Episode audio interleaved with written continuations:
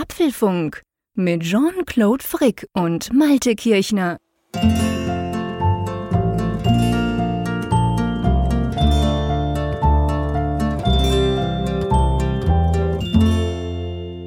Hallo und herzlich willkommen zum Apfelfunk Ausgabe 312, die wir am 26. Januar Mittwochabend aufzeichnen. Wir, erst bin ich, der Jean-Claude Frick in Bern und natürlich an der Nordsee der liebe Malte. Moin, wie geht es dir? Ja, grüezi und moin, hallo lieber Jean-Claude. Ja, ich weiß, ein Schweizer sollte nicht einen auf Deutsch machen, aber du hast mir ja mal die Be Bedeutung von Moin erklärt und seit da kann ich das ganz locker auch am Abend spät, ihr wisst, wir nehmen das immer am Abend auf, einfach so mal in den Raum werfen, oder? Ja, du Ohne völlig falsch zu liegen. Also du verwendest es ja zumindest so, wie man es in Nordwestdeutschland auch macht, ne? Nicht Moin Moin, das ist ja redundant, das braucht man nicht. Stimmt, das ganz effizient. genau. Wer machen die in Hamburg oder wo machen die das? ja, die, die Hamburger, die sind ja ganz stolz drauf, so auf ihr Moin Moin und so weiter. Was noch so ein bisschen fehlt, ist so dieses, so, ja, dieses Moin, so, weißt du, so ein bisschen auswalzen, das O. Ach so, okay, ja, ich arbeite noch dran. Mal schauen. Aber du, was ja cool ist, ähm, wir können schon wieder feiern. Völlig verrückt. Also ich meine, vor irgendwie ein paar Monaten haben wir die 300. Folge gefeiert. Das war lustig. Dann vor ein paar Wochen hattest du Geburtstag an einem Mittwoch. Haben wir auch ein bisschen gefeiert. Vor einer Woche hatte ich Geburtstag, auch an einem Mittwoch haben wir auch gefeiert. Nächste Woche feiern wir sechs Jahre Apfelfunk. Völlig verrückt. Und jetzt gibt's schon wieder etwas Kleines, ja, nee, eigentlich ganz falsch, etwas ganz Großes zu feiern. Und zwar der liebe Malte nachdem ähm, er jetzt seit dem Mittelalter tote Bäume bedruckt hat, ähm, macht bald etwas Neues. Erzähl mal, mein Lieber. Ja, der Malte wird modern. ja, ich, das lag mir auf der Zunge, aber ich dachte, ich lasse es dich sagen. ich hab's ja, ich hab's ja so zwischen den Zeilen herausgehört. Ja, in der Tat, wir, wir mutieren langsam zum Firecast. Stimmt, wirklich. Wobei nicht Feier wie Feuer, sondern tatsächlich Feiern im Wortsinne. Ich verändere mich beruflich. Also nach 20 Jahren Lokaljournalismus, Ihr wisst ja da draußen, ich war hier bei der lokalen Zeitung, der Wilhelmshavener Zeitung, gehe ich zu Heise Online ab dem 1. April und äh, werde dort das News-Team verstärken. Also großer Change in meinem Berufsleben, denn äh, weg vom Lokaljournalismus und hin zu etwas, ja, was ich, wovon ich eigentlich so seit Anbeginn meines journalistischen Berufslebens schon geträumt habe, nämlich dann in die Technologie, in den Technologiejournalismus zu gehen. Ja, das freut mich riesig. Also ich bin, ich finde das ganz, ganz toll, dass du das machst. Du hast es mir schon ein bisschen länger erzählt und ähm, ja, du machst ja jetzt eigentlich, also was ja viele gar nicht wussten, vor allem viele Apfelfunkhörer natürlich, dass du ja eigentlich diese ganze Technik-Sache, ich sag's jetzt mal so, was wir hier im Apfelfunk machen, was wir auf Twitter machen, was wir auch sonst machen, das war ja bei dir immer, ich sag's mal, so eine Art, eigentlich so eine Art Hobby. Sonst warst du ja ein gestandener Lokaljournalist, oder? Kann man das so sagen? Ja, das kann man so sagen. Also das, das war tatsächlich so, dass ja der Apfelfunk, ähm, das ist, ist nach wie vor ihr Hobby, bleibt auch Hobby, aber ähm, in der, in der Hauptsache war ich natürlich Lokaljournalist, habe also über Politik, Wirtschaft und mhm. Kultur und diese ganzen Bereiche berichtet. Das Digitale hat sich aber in den 20 Jahren ja auch immer mehr dann als Thema mhm. dann äh, ja in den Mittelpunkt gestellt. Also Breitbandausbau, Digitalisierung, E-Government.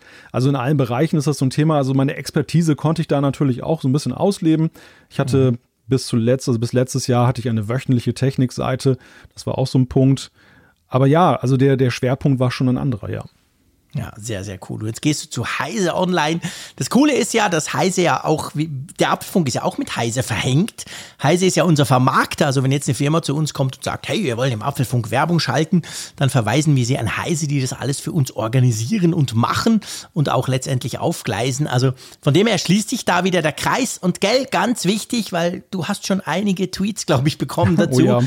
der Apfelfunk geht weiter. Also wenn du jetzt zu Heise gehst, hat das eigentlich, sage ich mal, mit dem dem Apfelfunk per se nichts zu tun, oder?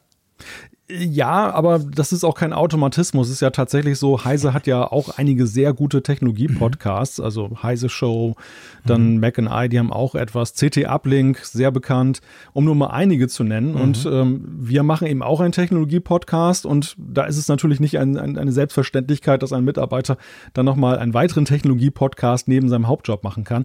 Dankenswerterweise darf ich dann aber den Apfelfunk weitermachen und äh, ja, wenn ihr das da draußen den sehr. Apfelfunk weiter hören möchtet und du, du weiter mit mir podcasten möchtest, ja, dann, äh, dann machen wir das weiter. Natürlich, das machen wir weiter. Also da wird sich nichts dran verändern. Das freut mich natürlich sehr. Du hast gesagt, das ist natürlich absolut nicht selbstverständlich, je nach Job. Wir haben da, glaube ich, beide Glück, dass wir in Technologiejobs arbeiten. Also mein Job als Digitalexperte geht ja auch genau in die Richtung, aber eben trotzdem noch so, so ein Hobby machen können, das ja inzwischen auch eine recht große Reichweite hat. Das ist natürlich cool und drum, ähm, ja, freue ich mich. Am 1. April geht's bei dir los und bei uns geht's ja eigentlich los wie immer, sage ich mal. Und bevor wir dann zu den Themen kommen, kommen wir zu Werbung und zwar dieser Apfelfunk ist natürlich, was heißt hier natürlich, aber wir, wir freuen uns sehr drüber, ist wieder versponsert, wird unterstützt, diese Folge von Athletic Greens. Lieber Malte, erklär mir mal, was genau ist das? Ja, Athletic Greens ist ein Nahrungsergänzungsmittel, das äh, ganz viele ja, interessante Inhaltsstoffe hat und auch so in Gesundheitsbereichen unterstützt. Also das ist zum Beispiel dann eben Vitamin B-Komplex, Magnesium, Vitamine, Mineralstoffe, Spurenelemente. Athletic Greens spricht selber von der täglichen Nährstoffversicherung und das ist ja jetzt gerade so Anfang des Jahres so ein großes Thema. Ähm, man möchte vielleicht mit guten Vorsätzen sich gesünder ernähren, besser ernähren. Man, man achtet darauf, ob man alles zu sich nimmt, was man denn braucht oder ob man da Defizite hat und mit dem Athletic Greens kann man eben das dann recht, recht gut hinkriegen. Ja, ganz genau. Und das hilft wirklich beim Immunsystem, Verdauung, Darmgesundheit, Regeneration und Stressabbau ganz generell. Also da kann das alles helfen. Und wenn ihr das mal ausprobieren wollt, dann geht ihr auf athleticgreens.com slash Apfelfunk. Da könnt ihr euch das Ganze mal anschauen und dann ähm, könnt ihr das, wenn ihr wollt, auch mal ausprobieren. Es gibt eine 60 Tage Geld-Zurück-Garantie. Wir verlinken das selbstverständlich alles in den Show Notes und bedanken uns bei Athletic Greens für dieses Sponsoring. So, du, bevor wir zu den Themen kommen, haben wir noch mal was Kleines. Ähm, es ist, wenn ich mich nicht ganz irre, langsam, aber sicher Ende Monat. Ich glaube, wir haben am Freitag was vor am Abend. Der Wahnsinn, der Januar ist schon wieder rum. Boah, krass. Übermorgen, von jetzt aus, wo wir das aufnehmen am Mittwochabend, ist der Freitagabend und der letzte Freitag im Monat heißt ja immer Apfelfunk am Hörer. Wir haben zwei spannende Gäste und äh, was mich auch sehr freut, wieder aus unserer Zuhörerschaft die sich dann gemeldet haben als Freiwillige, haben gesagt, hey, ich, ich hätte durchaus Lust, mit euch mal zu quatschen, mit dem Raphael, mit dir und mit mir. Und das sind einerseits, und er ist ja Gast der ersten Stunde, Michael Schwickert. Genau, der war schon ganz, ganz ähm, lange nicht mehr dabei, aber der war schon oft dabei. Der war vor allem an den Frankfurt-Events auch immer dabei. Da freue ich mich extrem, mit ihm wieder zu plaudern. Dann aber auch der Ulrich Eberl. Das ist ein Mensch, der kannte Apple noch, als es Apple so richtig schlecht ging. Da freue ich mich drauf, mit ihm drüber zu diskutieren. Sozusagen ein Apple-Nutzer der ersten Stunde das werden wir am Freitag tun. Ab 21.45 Uhr könnt ihr euch einschalten auf YouTube, auf dem Apfelfunk-Kanal. Da werden wir einen gemütlichen Abend zusammen berichten und zusammen verbringen. Und ja, das wird cool. Ich freue mich drauf. Überall, wo es gut sortierte Podcasts gibt. Hättest du jetzt fast gesagt, genau. genau. Nee, in diesem Fall müssen wir sagen, geben wir das Ganze mal in Googles Hände, oder? Ja, so wobei, Bild und so, so wie richtig. Ja, wobei wir haben das jetzt ja auch, äh, der, der eine oder andere hat es ja sogar genutzt, testweise mal bei Twitter mhm. eingestellt. Also man kann diesen ja. Live-Feed auch bei Twitter sehen. Bei Facebook sind wir ja sowieso, wobei Facebook darf man nicht laut sagen, ist ja nicht so gemocht bei vielen. Also wir sind tatsächlich auf allen Plattformen ja. mit, mit dem Feed unterwegs und ihr könnt es ja auch nachgucken. Also auf YouTube zumindest, genau. da ist es dann auch immer dann noch äh, nachguckbar. Ja, genau, das ist der große Vorteil von YouTube natürlich, aber auch Twitter. Also wenn ihr wollt, at Apfelfunk, könnt ihr das natürlich anschauen. Am ähm, Freitagabend ab 21.45 Uhr gehen wir auch dort quasi live. Werden das Ganze auf Social dann nochmal ankündigen und so. Und würde uns natürlich freuen, wenn ihr da zuschaut und auch fleißig mitkommentiert, weil dann gibt es immer lustige Diskussionen. So, Diskussionen gibt es auch bei uns, das genau. ist klar. Und zwar zu welchen Themen denn, mein Lieber? Ja, das erste Diskussionsthema ist die Frage, sollte Apple seine eigenen Apps unabhängig von iOS aktualisieren? Dann haben wir eine kleine Erleuchtung. Es gibt ein Unity-Ziffernblatt, das heute ganz neu auf die Apple Watch kam. Und zu meinem großen Schreck gibt es dazu auch ein neues Solo-Loop-Armband. Warum ich da erschreckt bin, das werde ich euch gleich erklären. Dann wird es paradox. Es gibt nämlich eine große Nummer beim Update, aber eigentlich ist es doch keine große Nummer, oder? Also wir reden über iOS 15.3, WatchOS 8.4 und macOS 12.2. Wir reden über Fokus und andere spannende Funktionen, die jetzt plötzlich WhatsApp kann. Das heißt, wir müssen über meinen Lieblings-Hassmanager, äh, Messenger sprechen. ja, wir sprechen auch immer gerne über nützliche Tipps und wir sprechen heute mal über iOS 15 und die Möglichkeit, wie euch das bei der Zwei-Faktor-Authentifizierung helfen kann.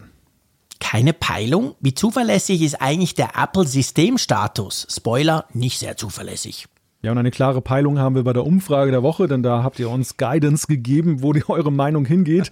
Und die Zuschriften unserer Hörer, ja, da bin ich sehr optimistisch, werden wir auch noch die ein oder andere besprechen können. Ja, logisch, klar, absolut ja, kein logisch, Problem. Klar. Drum, ach komm jetzt, ja, immer, immer, immer diese Norddeutschen, die sind immer so zurückhaltend, leicht negativ. Nein, natürlich schaffen wir das. Überhaupt kein Thema, ich bitte dich.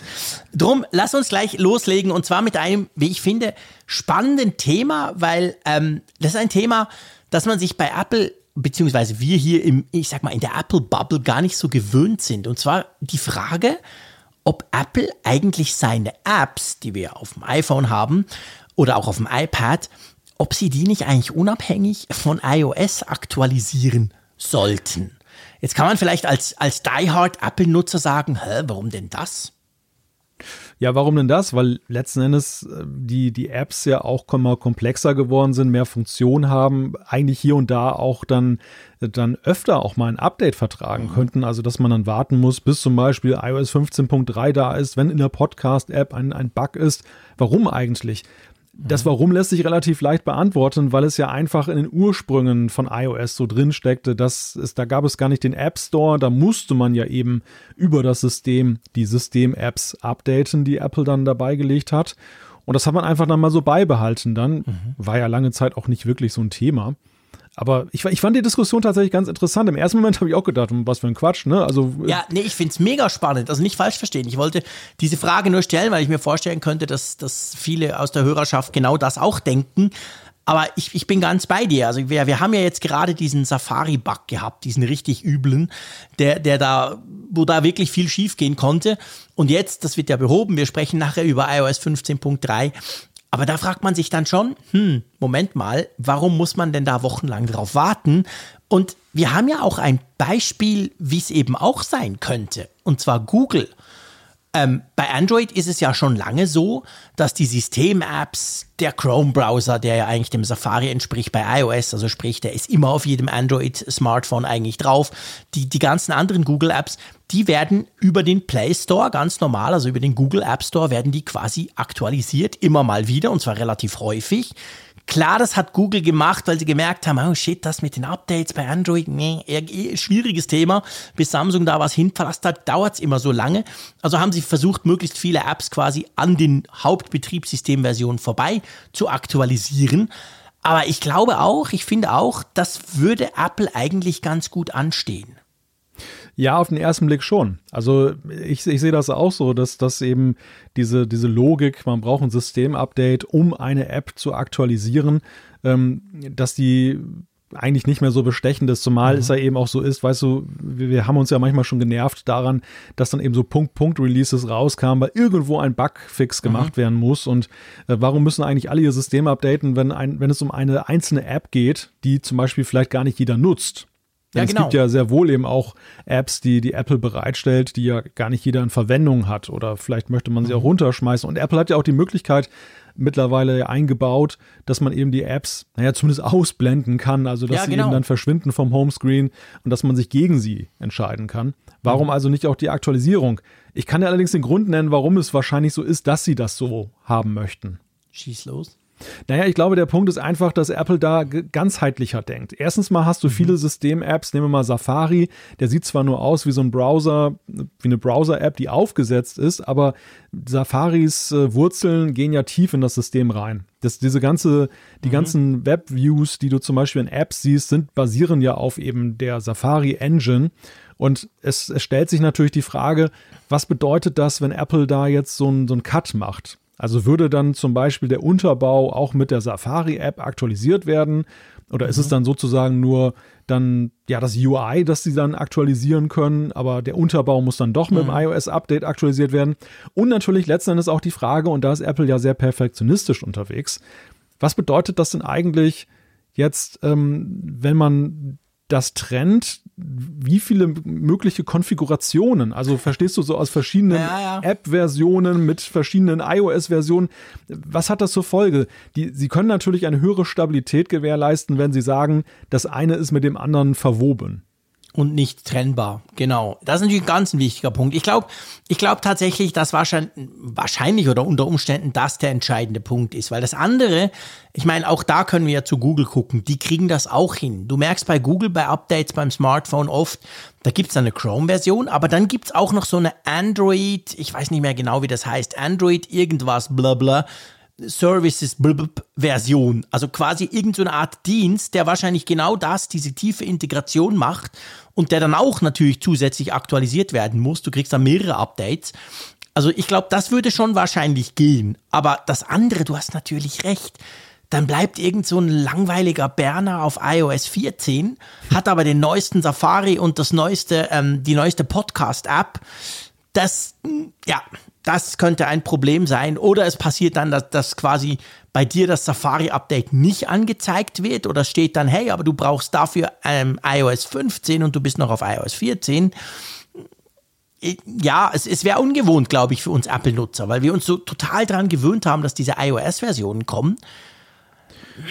Ja, und es kommt noch ein weiterer Punkt hinzu, und das ist, ähm, dass, dass iPhones ja auch häufig Nutzer ansprechen, die es gerade simpel mögen und die vielleicht auch jetzt nicht den ganz so tiefen Technikverstand haben. Und das sind erfahrungsgemäß, wir hatten in einer der letzten Folgen auch über Update-Müdigkeit gesprochen.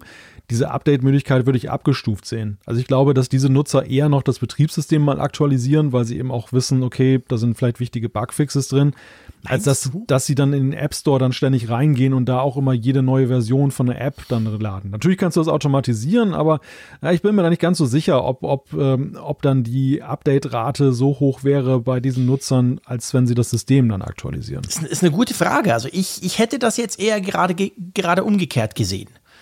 Klar, du, du müsstest wahrscheinlich den, den App Store musst du mehr automatisieren. Wir haben auch schon drüber gesprochen. Ich sehe das bei meiner Frau, die ist ja da ein gutes Beispiel. Die geht eigentlich nie in den App Store. Das mache ich ab und zu und denke dann, wow, 40 Apps sollte man mal wieder aktualisieren. und, und frage mich dann immer, warum zum Geier geht das nicht automatisch? Mach das doch, wenn das blöde iPhone einfach rumliegt, ungenutzt. Dann, dann, dann hau das doch an. Also der, der Automatismus, der funktioniert noch nicht so sauber. Aber ich habe schon das Gefühl, vorausgesetzt, wir kriegen das einigermaßen hin, habe ich schon das Gefühl, weil diese, diese Betriebssystemversionen, und seien wir ehrlich, nur wir Geeks wissen, dass iOS 15.3.1 oder 15.2.1 nur so was ganz Kleines ist. Hm. Der, der normale Mensch guckt da drauf und denkt, boah, schon wieder ein neues Betriebssystem, boah, läuft dann dann mein Lieblingsspiel noch. Ich habe schon das Gefühl, dass die Hürde größer ist, Betriebssysteme zu aktualisieren, also das ganze iPhone als nur mal im App Store dort ein, ein paar Apps zu, zu klicken. Ja, gut, also dass es diesen Einwand gibt, das ist ja unbestritten, das zeigen ja auch viele Statistiken. Andererseits mhm. ist es eben so, dass die Sensibilisierung eben eine bessere ist bei den, bei den iOS-Updates, weil du kriegst ja tatsächlich ja. diese Push-Nachricht, dass du so ein bisschen gedrängt wirst, von wegen, ja. ja, du solltest mal updaten, während der App Store, Stimmt. wenn du den ignorierst, das, das geht relativ gut. Du kannst den App Store ja, relativ gut eben, ignorieren. Genau. Und da muss man nichts tun, das stimmt. Ja, und ich glaube, dass das, das ist dann schon äh, wirklich ein Punkt. Ein zweiter Punkt ist vielleicht noch, dass insgesamt insgesamt iOS-Updates, weil du gerade sagtest, so die Müdigkeit dann zu aktualisieren, die, die dürfte ja bei vielen Nutzern aber auch größer werden, weil sie dann sagen, hm, ja, was interessiert mich Unterbau, ne? Also die, den neuesten mhm. Safari kriege ich ja auch so. Und das, ja, das erhöht stimmt. ja eher so den Reiz, weißt wir, wir sehen das Punkt. ja auch noch selber, wenn wir jedes Jahr diskutieren nach der WWDC, dann, dann sprechen wir ja auch immer über die Apps, die dann zum mhm. Beispiel, wie, wie, viel haben wir alleine über den Safari gesprochen mit, mit seinem neuen ja. Layout? Ja, ja, stimmt. Genau. Und das war natürlich ein Highlight quasi. Und da müsste, ich meine, bei, bei solchen Sachen müsste Apple irgendeinen Weg finden, weißt du, dass du quasi natürlich dann nicht sagen kannst, jo, ich bleib bei iOS 14, aber ich will den schicken neuen Safari, der da alles so schön farbig anzeigt. Also wahrscheinlich müsste man dann da tatsächlich irgendwie Unterscheidungen machen. Aber das, das macht schwierig. Also ich, ich gebe dir recht, was aus Sicherheitsgründen, glaube ich, dafür sprechen würde. Wir haben es ja am Anfang gesagt, so quasi, man könnte halt viel schneller auch mal so ein Patch raushauen. Das würde wahrscheinlich im, im generellen Umgang würde es komplizierter machen. Und vielleicht eben, wenn du guckst, wie schnell die Leute dann jeweils diese Updates einspielen, wäre es unter Umständen sogar kontraproduktiv. Das kann schon sein. Ja. Ja, und es würde definitiv für Verwirrung sorgen. Also diese, die, Das, das auf du musst Fall, nicht ja. mehr nur die Frage stellen und dem, dem äh, Einsteiger sagen, geh jetzt mal in Einstellungen, allgemein Info und sag mir, welches iOS du drauf hast und dann kannst du schon als Supporter viele Sachen identifizieren, sondern du müsstest dann für jede App dann, dann nochmal abklären, wenn da irgendwelche Probleme sind, ja, wie ist das System, auf welchem Stand und wie ist die App auf welchem Stand und Das finden meist, die meisten ja schon gar nicht raus. ja, und Apple liebt halt die Einfachheit, ne? Und die Nutzer Ja. lieben es ja auch. Ja. Ja, also das, ihr seht, das ist jetzt so, so eine Geschichte, wo ich am Anfang schon dachte, ja doch, es wäre eigentlich sinnvoll, es wäre sicherer, man könnte schneller gewisse Dinge tun. Auf der anderen Seite bringt es auch einige Probleme mit und, und man darf ja auch nicht vergessen, das sagen wir ja immer wieder im Apfelfunk, Apple entwickelt seine Produkte ja nicht für uns. So leid uns das vielleicht tut, aber das wird nicht für die Apple-Freaks und Geeks und die Apfelfunk-Bubble entwickelt, Ja. sondern letztendlich für die ganz, ganz breite Masse, die sich 0,0 um Technik und überhaupt um Handys, das muss einfach irgendwie funktionieren, Punkt. Und die wollen nicht wissen, warum und wie und wo. Und das ist die Zielgruppe von Apple. Und da ist wahrscheinlich der gewählte Weg von Apple einfacher für die, als der Weg, wie wir jetzt so ein bisschen skizziert haben oder wie es eben Google macht. Ja. Da müsst ihr halt trotzdem immer noch Punkt, Punkt Releases einspielen. Ich glaube, darum, da werden wir wahrscheinlich dann nicht drum rumkommen, oder? Ja, das sehe ich auch so. Und, aber das, das ist ja auch, glaube ich, generell so ein Thema, weil wie gesagt, der Unterbau und da stecken ja häufig dann auch Bugs drin, die das ganze System betreffen. Nehmen wir nur mal die WebKit-Engine, die äh, ja eben auch mit Safari zusammenhängt. Das, ähm, das, das bleibt eh. Also das, das kann man, glaube Ja. ich, eh nicht dann komplett weglassen. Und komplett trennen kann man es eben wahrscheinlich auch nicht. Genau. Aber ja, also ihr dürft uns gerne schreiben, was ihr davon haltet, weil das so ein Thema ist, das uns auf die Füße gefallen ist und wir so dachten, ja, stimmt, ja, warum eigentlich nicht? Wir haben es jetzt so ein bisschen das Für und Dawider ähm, skizziert, aber ihr könnt uns natürlich auch schreiben, wie ihr das seht, wie ihr da, ob ihr das positiv finden würdet ob ihr, oder ob ihr sagt, hey, nee, komm, alles lassen ist gut, hat ja funktioniert in der Vergangenheit, von dem her gesehen, mal schauen. So, du, apropos schauen, ich habe ja heute ein bisschen gestaunt, als ich auf meine Apple Watch geguckt habe. Ich Ja, weiß ich nicht, wie es dir ging. Du Ich- auch, ja. gell? Ist relativ selten, dass da so eine Push-Nachricht kommt, ich hätte ein neues Watchface, oder? Ja, in der Tat. Ich, ich kann mich gar nicht erinnern, weil ich das das letzte Mal gesehen Ja, habe. gell? Dass es dann heißt, hey, da ist ein neues Zifferblatt. Ich dachte auch, ich dachte im ersten Moment, muss ich, muss ich gestehen, ähm, ich war heute relativ beschäftigt und ich sah dann diese Zifferblattmitteilung. und Ich dachte, das wäre irgendwie so eine Push-Nachricht von wegen, guck doch mal, es gibt auch andere Zifferblätter. Also die, So, die, so, so Werbungzeug, genau. ja, ja, genau, so dieses Erinnern von wegen so Tipps-App. Malte, Ne? nicht immer nur die zwei, die du seit 15 Jahren nutzt. Es gibt noch mehr. Wusstest du schon, dass du im Safari ein Tab eröffnen kannst, so in dem Sinne? genau, ja, ja, genau. nee, ich dachte hingegen eher, ich dachte so, oh wow, ist ein WatchOS-Update da. Das ist ja cool, habe ich gar nicht mitbekommen. Weißt du, weil, weil man ist sich so nicht gewöhnt und ich meine, da können wir dann gerne auch drüber diskutieren bei diesem Punkt hier. Letztendlich ist das Thema Watchface halt immer noch sagen wir mal, ein schwieriges Thema bei der Apple Watch. Klar, wir haben inzwischen viel mehr Auswahl. Geht mal in die Apple Watch App rein, ihr seht, da gibt's ja ganz viel. Aber letztendlich ist es halt schon selten so, dass was Neues dazukommt. Und wenn dann sowas kommt, dann habe ich sofort an Updates gedacht. Ich habe mir dann überlegt, hä, wie haben die das denn gemacht? Ich habe nichts geklickt und jetzt ist da plötzlich ein Update drauf und der sagt mir quasi, weißt du, so wie neue Funktionen, wenn du iOS 15 einspielst, kommen doch da diese ganzen Karten am Anfang, die dir erklären, wie toll jetzt alles ist. Ich habe das so interpretiert, bevor ich gecheckt habe, was das eigentlich ist. Aber es war profaner. Erklär mal, was heute da passiert ist. Ja, also sie haben letzten Endes dann eben dieses äh, Zifferblatt freigeschaltet und das, das war ja augenscheinlich ja jetzt schon im letzten Update, schlummerte es. Offensichtlich, ja. Ja, das haben sie aber beim letzten Mal auch so gemacht. Also ich finde find das eigentlich einen ganz raffinierten Trick. Ne? Man bekommt irgendwie ein WatchOS-Update und dann steckt da was drin und das wird halt dann erst zu einem bestimmten Zeitpunkt dann freigeschaltet. Aber komisch, am 26. Januar. Ich hätte jetzt gedacht, so 1. Februar, weißt du? Irgendwie.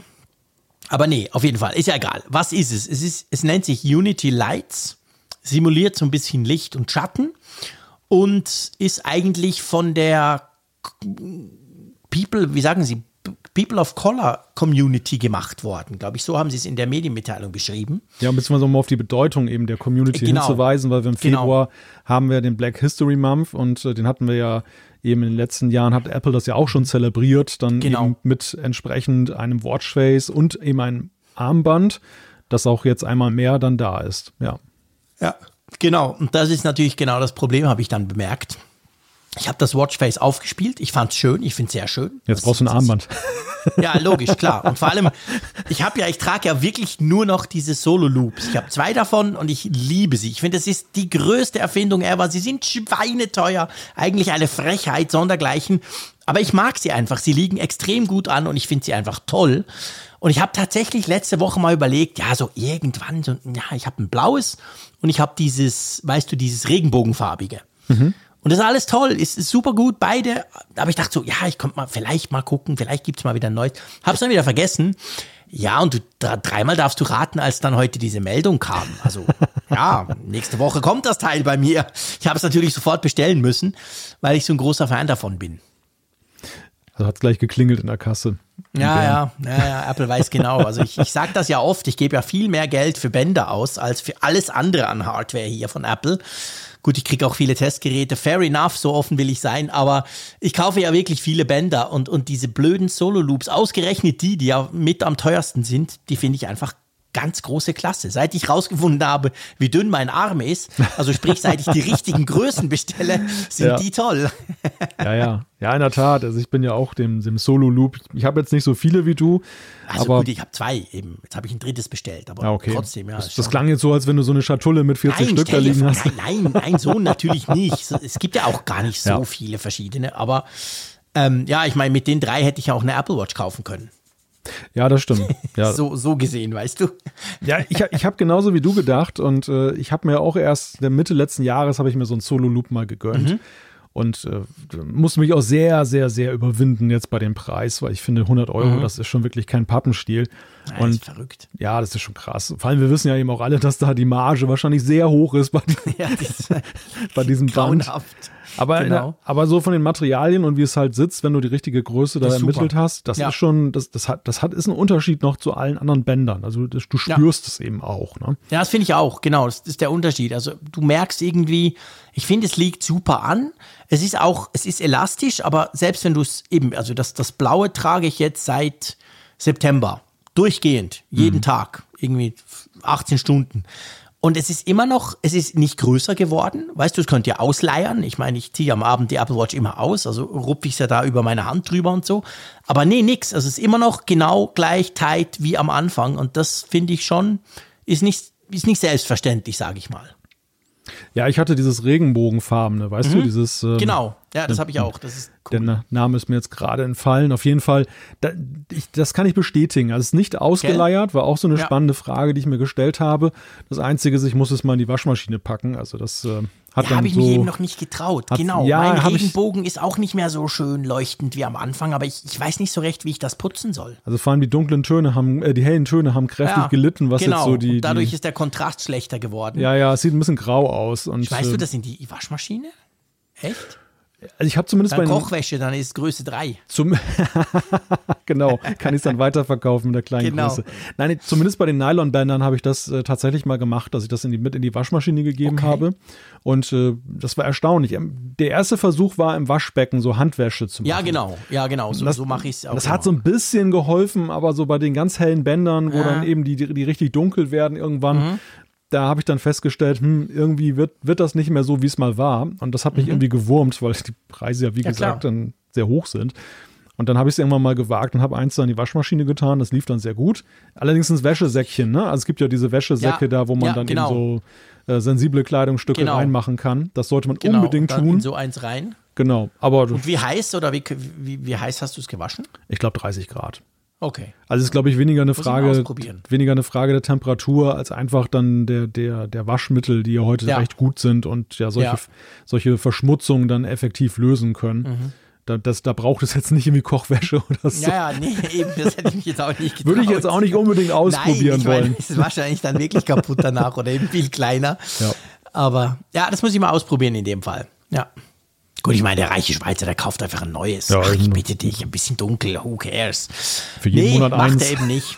genau, von jedem noch mal eins, bitte. nee, aber es gibt auch eben das Passende dazu. Das ist auch so ganz leicht gesprenkelt in diesen verschiedenen Farben. Also mir gefällt es sehr gut. Ich denke, das passt sehr gut zu meiner schwarzen Apple Watch. Also bin ich gespannt. Ja, vielleicht zum Zifferblatt nochmal kurz. Also was ich daran mhm. ganz interessant finde, man merkt natürlich immer, dass, dass Apple die Zifferblätter ja auch so gestaltet, dass sie auch so die, die Hardware so ein bisschen herauskehren, also die aktuelle mhm. Hardware. Und wir haben ja nur mit der Apple Watch Series 7 eine Uhr bekommen, die ja eben jetzt dann mehr Bildschirm hat. Bildschirm, ja. der auch so bis an den Rand geht. Und ich mhm. finde, man kann schon sehr klar sehen, dass dieses Watchface auch gerade mit Blick darauf äh, designt ja. wurde. Mit diesem, diesem Lichtwurf. Ne? Das sieht ja so aus, als wenn die, wenn die beiden Zeiger, als wenn die so eine kleine ja, eine Leuchtstofflampe ja, darunter genau. haben und dann genau. leuchten die halt so. Die leuchten so nach unten quasi. So ein ganz witziger Effekt, also auch dann, dass ja. diese, diese, ähm, diese fünf Minuten, in fünf Minuten Abständen, diese, diese, diese Dinger, die wahrscheinlich einen tollen Namen haben, Raphael wüsste das jetzt, ähm, dass die so einen Schatten werfen. Also so ein mhm. bisschen 2D Raytracing, was da ja. auch gemacht wird. Ja. Was ja auch ja die, die Rechenleistung der Uhr ein wenig dann herauskehrt, ne? Also was ja, dann mittlerweile auch möglich verändert, ist. Genau. Ja, es ist dynamisch. Es ist jetzt nicht irgendwie genau. so eine starre Geschichte. Nee, nee, nee. Also schon ziemlich cool, was sie damit machen und es ist immer auch so ein Showcase dann halt auch. Ja. Ja, das stimmt, da hast du absolut recht. Und natürlich, klar, der ein oder andere, der keine Apple Watch hat, vielleicht eine andere Smartwatch, der wird wahrscheinlich zu Recht auch drüber lächeln, dass wir uns so freuen können über so ein Watchface, weil halt eben, wie gesagt, bei Apple bist du dir normalerweise gewöhnt, es kommt einmal im Jahr mit den Watch ähm, OS, also in großen Updates, kommt ein Watchface und letztes Jahr war es ja so, ich korrigiere mich, da waren ja nur zwei oder drei neu. Das war ja relativ mau im Bereich Watchface, also WatchOS 8 im, im, im Vergleich zu anderen Jahren, wo dann durchaus mehr kamen. Also von dem her, wir sind schon nicht so verwöhnt. Darum freuen wir uns auch so darüber, oder? Ja, so ein Zifferblatt ist ja schon wirklich ein seltener Luxus. ja, eben, genau. Das wollte ich einfach nochmal thematisieren, weil ähm, ja, eben, ist halt nicht so, dass du quasi irgendwas ständig verändern kannst, was runterladen kannst oder so. Wobei, ich habe letztens, ich weiß gar nicht, haben wir da mal drüber gesprochen? Ich muss mein iPhone öffnen, dass ich keinen Mist erzähle. Ich bin vor ungefähr, ja, das war so über die, die Festtage, wo man so ein bisschen Zeit hat für so Blödsinn, bin ich über die App ähm, Bodywatch gestolpert. Kennst mhm, du das? Ja, klar. Ja, kennst du, ja klar. Ich, ich weiß, vielleicht haben wir sogar mal in einem, im Apfelfunk drüber gesprochen oder eben nicht ich, ich kannte die vorher nicht so richtig oder die hat sie zumindest nie ausprobiert. Da kannst du ja extrem viele, vor allem auch mit den passenden Komplikationen runterladen. Also da gibt es ja all diese, es ist ja schon so, du kannst natürlich je nach Watchface plus Komplikationen plus noch passende Apps, hast du ja schon fast unbegrenzt Möglichkeiten, auch jetzt deine, deine Uhr zu personalisieren. Und diese App, die bietet halt ganz viele davon an, die kannst du runterladen und dann sagt er dir auch noch gleich, welche Apps fehlen. Und habe ein bisschen damit rumgespielt und seit da habe ich ganz viele neue Watchfaces auf meiner Uhr. Ich habe übrigens gerade den iMessage Joker gezogen und habe mhm. mal in St. Gallen nachgefragt bei der beim Uhrenwissen. Der macht doch einen Livestream, oder? Der versucht uns doch jetzt zu konkurrenzieren und macht irgend so ein komisches YouTube-Ding, während wir aufnehmen. Ja, und dann habe ich das jetzt torpediert wahrscheinlich, aber der. Ja, umso besser. er, hat, er, hat, er, hat, geantwortet. Also man nennt diese. Ah. Man nennt diese Stundenstriche, nennt, nennt man ähm, Indizes oder beziehungsweise Indexe auch. Ähm, und ja, das, das sind ja, halt. Nur weiß niemand, von wovor man spricht, wenn man dem so sagt. Aber wenn du Stundenstriche sagst, weiß sofort jeder, was es ist. ja, aber ich wollte es halt wenigstens einmal ja, vernünftig gesagt klar. haben. Nicht, dass es dann nachher genau. Zuschriften Ihr seht, selbst als Schweizer, der die Uhr quasi erfunden hat, ist mir das vollkommen wurscht. Ich wollte gerade sagen, das hättest du doch mit der Muttermilch aufgesogen haben müssen. Ja, absolut. Ja. Logisch. Ich meine, jeder Schweizer kriegt ja eine Watch zur Geburt. Das gehört einfach dazu. Die wird einem zugeschickt quasi.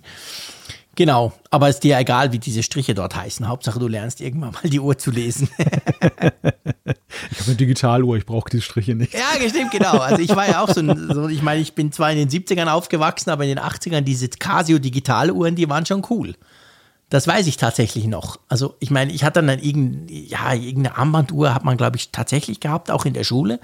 Und dann kamen eben diese Digitaluhren und das war natürlich dann schon so, fast schon so ein bisschen computermäßig.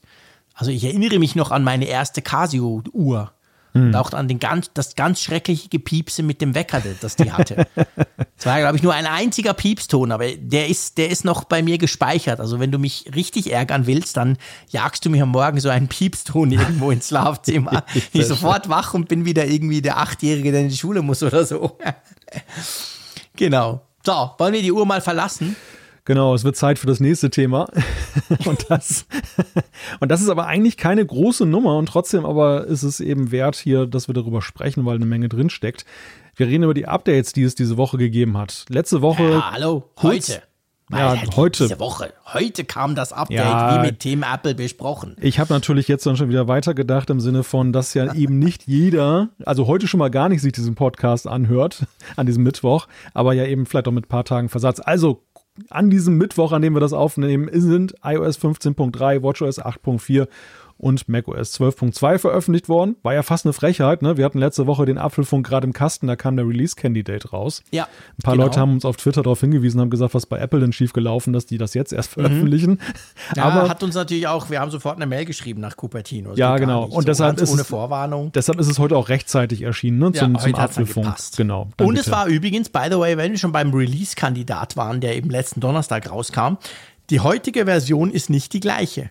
Oh, Also iOS 15.3 ist eine Nummer höher als der Release-Kandidat von letzter Woche. Ein Nur so Bild- der eine Vollständigkeit halber. Eine, also ja genau, eine Bildnummer höher. also haben sie immer noch ein Komma gesetzt Wahrscheinlich, ich dachte auch, das kann nichts Großes sein. und nochmal 4 Gigabyte neu runterladen dafür. Genau, nochmal schnell neu kompilieren. Komm, wir hauen ein paar Terabyte raus da beim Akamai-Netzwerk, who cares? Dass die das alle nochmal runterladen müssen. Nee, aber der Punkt, der, den du eigentlich ansprechen wolltest, du hast gesagt, keine große Nummer und das ist tatsächlich, finde ich, ein bisschen ein merkwürdiges Update. Es ist ja 15.3. Korrigier mich, wir, wir bleiben bei iOS, aber es zählt also auch für alle anderen äh, Versionen, die heute rauskamen das hätte auch 15, ja, es wäre dämlich gewesen, aber es hätte auch 15.2.2 sein können, oder? Das hätte ja so der, der, der, der Logik der letzten Jahre folgend hätte es tatsächlich eher so ein Punkt-Punkt-Release sein können. Mhm. Ich glaube, Apple steckte in einem Dilemma. Sie haben hier ja tatsächlich eine ganze Menge Patches, also Ja, Sicherheit. Sicherheitsupdates zusammengefasst, was wir so ja auch ähm, nicht immer hatten. Sie haben ja gerne das eben kleinteiliger gemacht, dass sie immer Ja. mal so Punkt-Punkt-Releases mit zwei, drei Fixes rausgehauen haben. Dann kam gleich wieder das nächste. Die Leute hat's genervt. Wir haben ja drüber gesprochen im Apfelfunk. Und jetzt machen sie es so, dass sie eben jetzt bei diesen Updates gesagt haben, komm, wir sammeln das mal ein bisschen. Muss man natürlich können. Also das Ja. muss natürlich dann so sein, dass nicht eine akute Gefahr von diesen Sachen ausgeht. Offenbar war dem nicht so Ja, weil, klar. weil sie diese Sachen dann noch ja, nur selber wussten und das noch nicht in der, in der freien Wildbahn war. Aber es ist ganz interessant. Also sie, sie geben ja auch den Leuten, die in diese Lücken gemeldet haben, geben sie Credits und sagen halt hier, das wurde uns von dem gemeldet, das wurde uns von dem gemeldet. Und das sind schon einige Sicherheitslücken, die ziemlich tiefgehend sind. Der Gestalt, dass man zum Beispiel in den Kernel einbrechen kann, dass man Ja. Dateien manipulieren kann. Alles so häufig Fehler, die durch Adressierung äh, von Speicher dann eben passieren. Und äh, also sind, das sind schon wirklich große Kaliber für sich genommen und witzigerweise auch so, ich habe mir die mal angeguckt für macOS und iOS, es gibt da einige Parallelen. Ehrlich? Ja, also Okay. es scheint wirklich so, in, wir wissen ja nun, dass das iOS und macOS, da gibt es ja eben eine Verwandtschaft, einen Verwandtschaftsgrad, Sag auch. der sich über die Jahre Ja. natürlich auch so ein bisschen auseinanderentwickelt hat. Deshalb ist es tatsächlich jetzt mittlerweile schon bemerkenswert, wenn es da solche Parallelen gibt. Dann muss es wirklich so ganz tief im Kern drin liegen, die, Mhm. Ja. diese Gemeinsamkeiten. Und äh, ja, und da kann man eben sehen, dass dann eben das so, wenn nicht die gleichen, so doch sehr ähnliche Bereiche sind, in Mhm. denen diese Fehler entdeckt wurden. Ja, definitiv, genau. Also von dem her gesehen, ja, es ist, wenn du jetzt auf Feature gehst, was ist neu, was kann ich mehr, ist es vielleicht eher eine Enttäuschung. Aber wenn du auf die Bugfixes gehst und vor allem auf die Sicherheitspatches, also wirklich Lücken, üble Lücken, wir haben über den Safari-Bug ja auch schon gesprochen, wo du quasi so Google-Account-Daten auslesen konntest, einfach so. Und solche Geschichten, da wurde ganz viel gemacht. Und darum muss man schon sagen, auch wenn es keine große Nummer ist vom Update her, ist es trotzdem ein wichtiges Update. Man sollte das einspielen, oder? Man sollte es unbedingt einspielen. Und ich habe so ein bisschen den Eindruck, weil sie auch jetzt ja den Findern da so Credits geben, dass ähm, das jetzt auch so ein Ergebnis ist ihrer Bemühungen, über die wir ja vor Monaten schon berichtet haben, dass sie ihr Bounty-Programm da aufgerüstet haben. Also dieses Programm, dass sie eben Bounty. genau Sicherheitsexperten dann dafür belohnen, auch teilweise mit Geldsummen, Mhm. dafür, dass sie eben dann solche Fehler ausfindig machen, die schwerwiegend sind. Ja. Und wenn dem so ist, dann ist das natürlich ein ziemlicher Erfolg, also ein Erfolg für alle Seiten. Ähm, Mhm. Für Apple, für den Nutzer natürlich zuallererst, dass eben solche, solche Sachen dann da geschlossen werden, aber eben auch ein Erfolg, dass es ja dann augenscheinlich auch gelingt, die Sicherheitscommunity dafür zu begeistern, mit Apple Ja. da zusammenzuarbeiten. Und das ist ja auch zum Nutzen dann eben aller. Also das Ja, genau. finde ich, finde ich eine ziemlich schicke Sache. Ja, definitiv. Und, und ein Problem möchte ich ganz spezifisch hervorheben, und zwar bei WatchOS 8.4. Da stand in den Release Notes neben dem üblichen Blub, Sicherheitsblub, stand quasi Probleme mit Ladegerät, Ladegeräten behoben. Und das ist zum Beispiel wieder mal so ein Fall. Ich habe da schon mal vor, vor Monaten oder vielleicht auch schon vor Jahren, who knows, im Apfelfunk drüber gesprochen. Das war auch so eine Geschichte. Ich hatte das auch. Ich hatte genau dieses Problem, nämlich dass die Apple Watch manchmal, du legst sie am Abend auf den Puck drauf, die fängt an zu laden, alles gut, ich penne ein oder laufe weg oder was auch immer. Und am Morgen merke ich, äh, komisch, die steht bei 30 Prozent, weil die nur so ein paar Minuten geladen hat und danach aufgehört hat. Und ich habe das Problem mit dem offiziellen Apple-Ladegerät, weißt du, also dem mhm. ganz normalen, diesen, diesen Puck von Apple. Und ich dachte dann aber zuerst, das ist wieder so ein Fehler, drum komme ich drauf, wo ich bis heute dachte, ja, wahrscheinlich bin ich einfach zu dusselig, weil ich habe ja eben, wie gesagt, die Solo-Loop und da kannst du es ja nicht so ganz gerade drauflegen, da ist es ja so ein bisschen gefriemelt, dann liegt es so, ja. so schief quasi. Und ich dachte halt, ja, komisch, jetzt ist mir das eigentlich nie passiert, seit ich Solo-Loop habe und jetzt schon zwei, drei Mal, dass die nicht lädt, muss wohl irgendwie runtergeplumpst sein oder so. Aber nee, das war tatsächlich ein Bug in WatchOS, der jetzt mit WatchOS 8.4 behoben wurde. Das ist übrigens ein Problem, was ich, seitdem ich diese Ladestation von unserem Hörer Tobi einsetze, mhm. nicht mehr habe. Denn genau dieses Phänomen hatte ich dann auch immer wieder, äh, dieses Problem. Das hast du ja auch bei den Nylon-Bändern, ja. dann, die, die ja auch dann eben nicht komplett auseinander gemacht werden. Genau. Dass du eben dann ja diesen, diesen Puck dann so dazwischen klemmen musst und dann mhm. kann es natürlich sein, also eigentlich ist der Magnet relativ gut, aber es kann durchaus sein in bestimmten mhm. Konstellationen, dass es sich dann löst oder eben nicht ganz fest ist. Mhm. Und äh, ich habe, wir haben, ich weiß, glaube hast du doch auch gekriegt, ne? Ja, ja diese, klar. diese ja, 3D gedruckte genau. Station, genau. wo man das iPhone, die AirPods und also die AirPods Pro und das Case und und die Uhr eben drauf machen kann. Und da ist die Uhr so ein bisschen, ja, freischwebend, möchte ich fast sagen, so vertikal angeordnet ist das dann. Ja. Aber sie hält gut. Ja, das, das war gut. egal mit was für einem Armband. Wollte ich schon lange mal loswerden hier im Podcast. Mhm. Das Ding mhm. ist wirklich cool. Und das ist ja. jetzt, das ist nicht irgendwie so ein, so ein elitäres Ding, was es nur für uns beide gibt, sondern jeder, der einen 3D-Drucker hat oder jemanden kennt, der einen 3D-Drucker bedienen kann, kann dann auch diese Vorlage aus dem Netz runterladen. Tobi hat die damals ja. nämlich online gestellt. Frag mich jetzt nicht wo, aber, aber irgendwo da draußen da, ist sie. Da bin ich auch überfragt. Das 3D-Druckthema ist nach wie vor ein Buch mit sieben Siegeln für mich. Aber ähm, nee, der Punkt ist der, warum ich das nicht brauche. Ich habe genau dort, wo ich die Apple Watch ein bisschen wenig Platz. Und drum habe ich, ich habe mir mal vor, vor, das ist schon eine Weile her, es gab doch, du wirst wieder lachen, reicher Schweizer, das zieht sich durch den Podcast. Es gab doch dieses, dieses in Leder eingefasste größere Ding von Apple, wo du eben den Puck quasi so hochklappen kannst oder, oder ablegen kannst. Ja, ja. So eine Ladestation für die Apple Watch. Ja. Erinnerst du dich in weiß? Die hatte ich auch mal sündhaft teuer, das War eine teuer, absolut idiotisch, ja. aber ich habe mir die mal gekauft und die passt genau dorthin und das für schön ist, die verrutscht auch nicht, die ist relativ schwer. Ja. Und mit der kannst du ja auch, du kannst es ja quasi stufenlos verstellen, von, von ganz liegen, wenn du so eben je nach Armband oder dann so ein bisschen hochklappen, damit es hält. Und von dem her, es sollte nicht runterrutschen. Aber eben, was ich eigentlich sagen wollte, es ist lustig, ich denke dann immer, es liegt an mir. Statt dass ich eigentlich wahrscheinlich sollte man denken, ja, wieder ein blöder Bug, warum lädt denn das jetzt wieder nicht? Was ist denn los mit Apple? Und zumindest in diesem Fall war das tatsächlich der Fall. Ja, genau. Ich habe ich hab übrigens den Link gefunden, während du gesprochen Na, hast. Du Held. Wir packen das dann in die Shownotes rein. Herr Zeyer genau. wünscht übrigens auch noch äh, gutes Gelingen, hat er jetzt noch rübergeschickt. Dankeschön. Sehr nett, sehr schön. Super, dass wir da Support aus St. Gallen haben. Dann ist in dem Fall die Live-Party schon zu Ende in St. Gallen. Gut, ich meine, wir konkurrieren uns ja nicht, ist mir eingefallen, ich habe das vorhin erwähnt, ich, wir machen das ja hier nicht live. Das, fühlt sich, das, das fühlt sich nur so an. Für uns, genau, für uns, aber das ist ein guter Punkt. Für uns ist das ja live. Wir würden ja niemals ja. was schneiden, egal ob mir jetzt hier noch ein Ziegel auf den Kopf fällt oder nicht. Wir, wir würden ja eigentlich immer, das ist ja live für uns, aber es stimmt, es hört im Moment, jetzt am Mittwochabend um elf, hört definitiv niemand zu. Da sind wir eigentlich ganz unter uns, lieber Walte. In der Tat.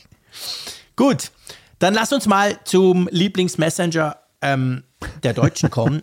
nee, aber von dir zumindest. Ja, Dieses na, grüne na, na. Ding von einer Firma namens Meta, nennt sich, glaube ich, WhatsApp. Ähm, das hat ein Update bekommen. Und das ist für iPhone-Nutzer spannend. Ja, erzähl mal. Ja, genau. Und zwar ähm, die neueste Version, ich glaube, die kam letzte Woche oder so raus. Die tut jetzt ein paar Features bringen. Also zum Beispiel wird der, ähm, der Fokusmodus unterstützt. Also du kannst dann einstellen quasi, kann zum Beispiel, das, das kann man ja mit iMessage sowieso, du kannst ja sagen, okay, Fokusmodus, blum, aber ähm, meine Frau und mein, mein Junior zum Beispiel dürfen mich trotzdem erreichen per iMessage. Das kannst du jetzt neu auch bei WhatsApp machen.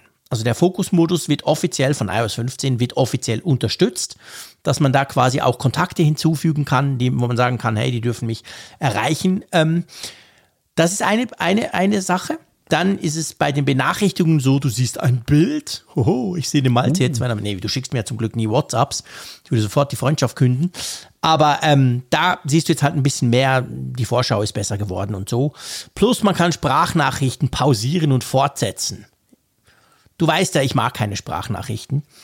Aber man kriegt sie ja, du auch nicht genau. Man kriegt sie, ich weiß nicht, wie es dir geht, ich krieg ständig Sprachnachrichten. Absolut die Pest, aber ist halt so. Und dann ist es ja oft so, es labert und labert. Sind ja nicht alle so kurz und fassen sich so kurz wie ich. Und dann hat man natürlich das Problem, Oh dass du dann, wenn du die App zumachst, ist es irgendwie raus und du gehst wieder rein und du fängst nochmal von vorne an oder du willst was schreiben und. Und jetzt kannst du halt dort pausieren klicken. Und was kommen soll, das ist aber noch nicht drin in der Version, ist sogar, dass sie weiter ähm, die Sprachnachrichten weiter dudeln, wenn du WhatsApp schon verlassen hast. Ah, Weißt du, so wie das andere Musik-Apps machen. Und das fände ich noch cool. Da kannst du rausspringen, kannst irgendwas anderes machen und der labert immer noch weiter. Das soll aber erstmal noch kommen. Aber ja, ich finde, WhatsApp macht doch eigentlich, finde ich schön, dass sie jetzt, wie lange haben wir jetzt iOS 15? Ein halbes Jahr, ein bisschen mehr, Ja. dass sie jetzt diese Features integrieren. Ich meine, immerhin, seien wir ehrlich, kein anderer Messenger außer iMessage kann das bis jetzt mit dem Fokus. Jetzt kann es WhatsApp, also ist okay, oder? Ja, das ist schon okay. Also das, bei aller Häme, die man jetzt dann eben über sie ausschütten kann, aber sie sind da den anderen ja tatsächlich noch voraus, die es da Genau. auch am Markt gibt, zumindest den einigen dann. Ja, genau. Ja. Ja, eben. WhatsApp ist immer ein schönes Thema. Ich ärgere mich zwar drüber, nee, natürlich nicht, ich muss mich ja den ganzen Tag ärgern, aber ich kriege viel, viel mehr WhatsApp-Nachrichten als iMessages logischerweise. Aber ich würde lieber mit iMessage kommunizieren. Aber das Problem hatten wir ja schon ein paar Mal. Wir kriegen dann auch immer ganz liebe Zuschriften von euch, die sagen, einfach löschen, das geht schon und so. Und ich habe da ja schon ein paar Mal gesagt, warum das eben nicht geht. Ich muss ja erreichbar sein.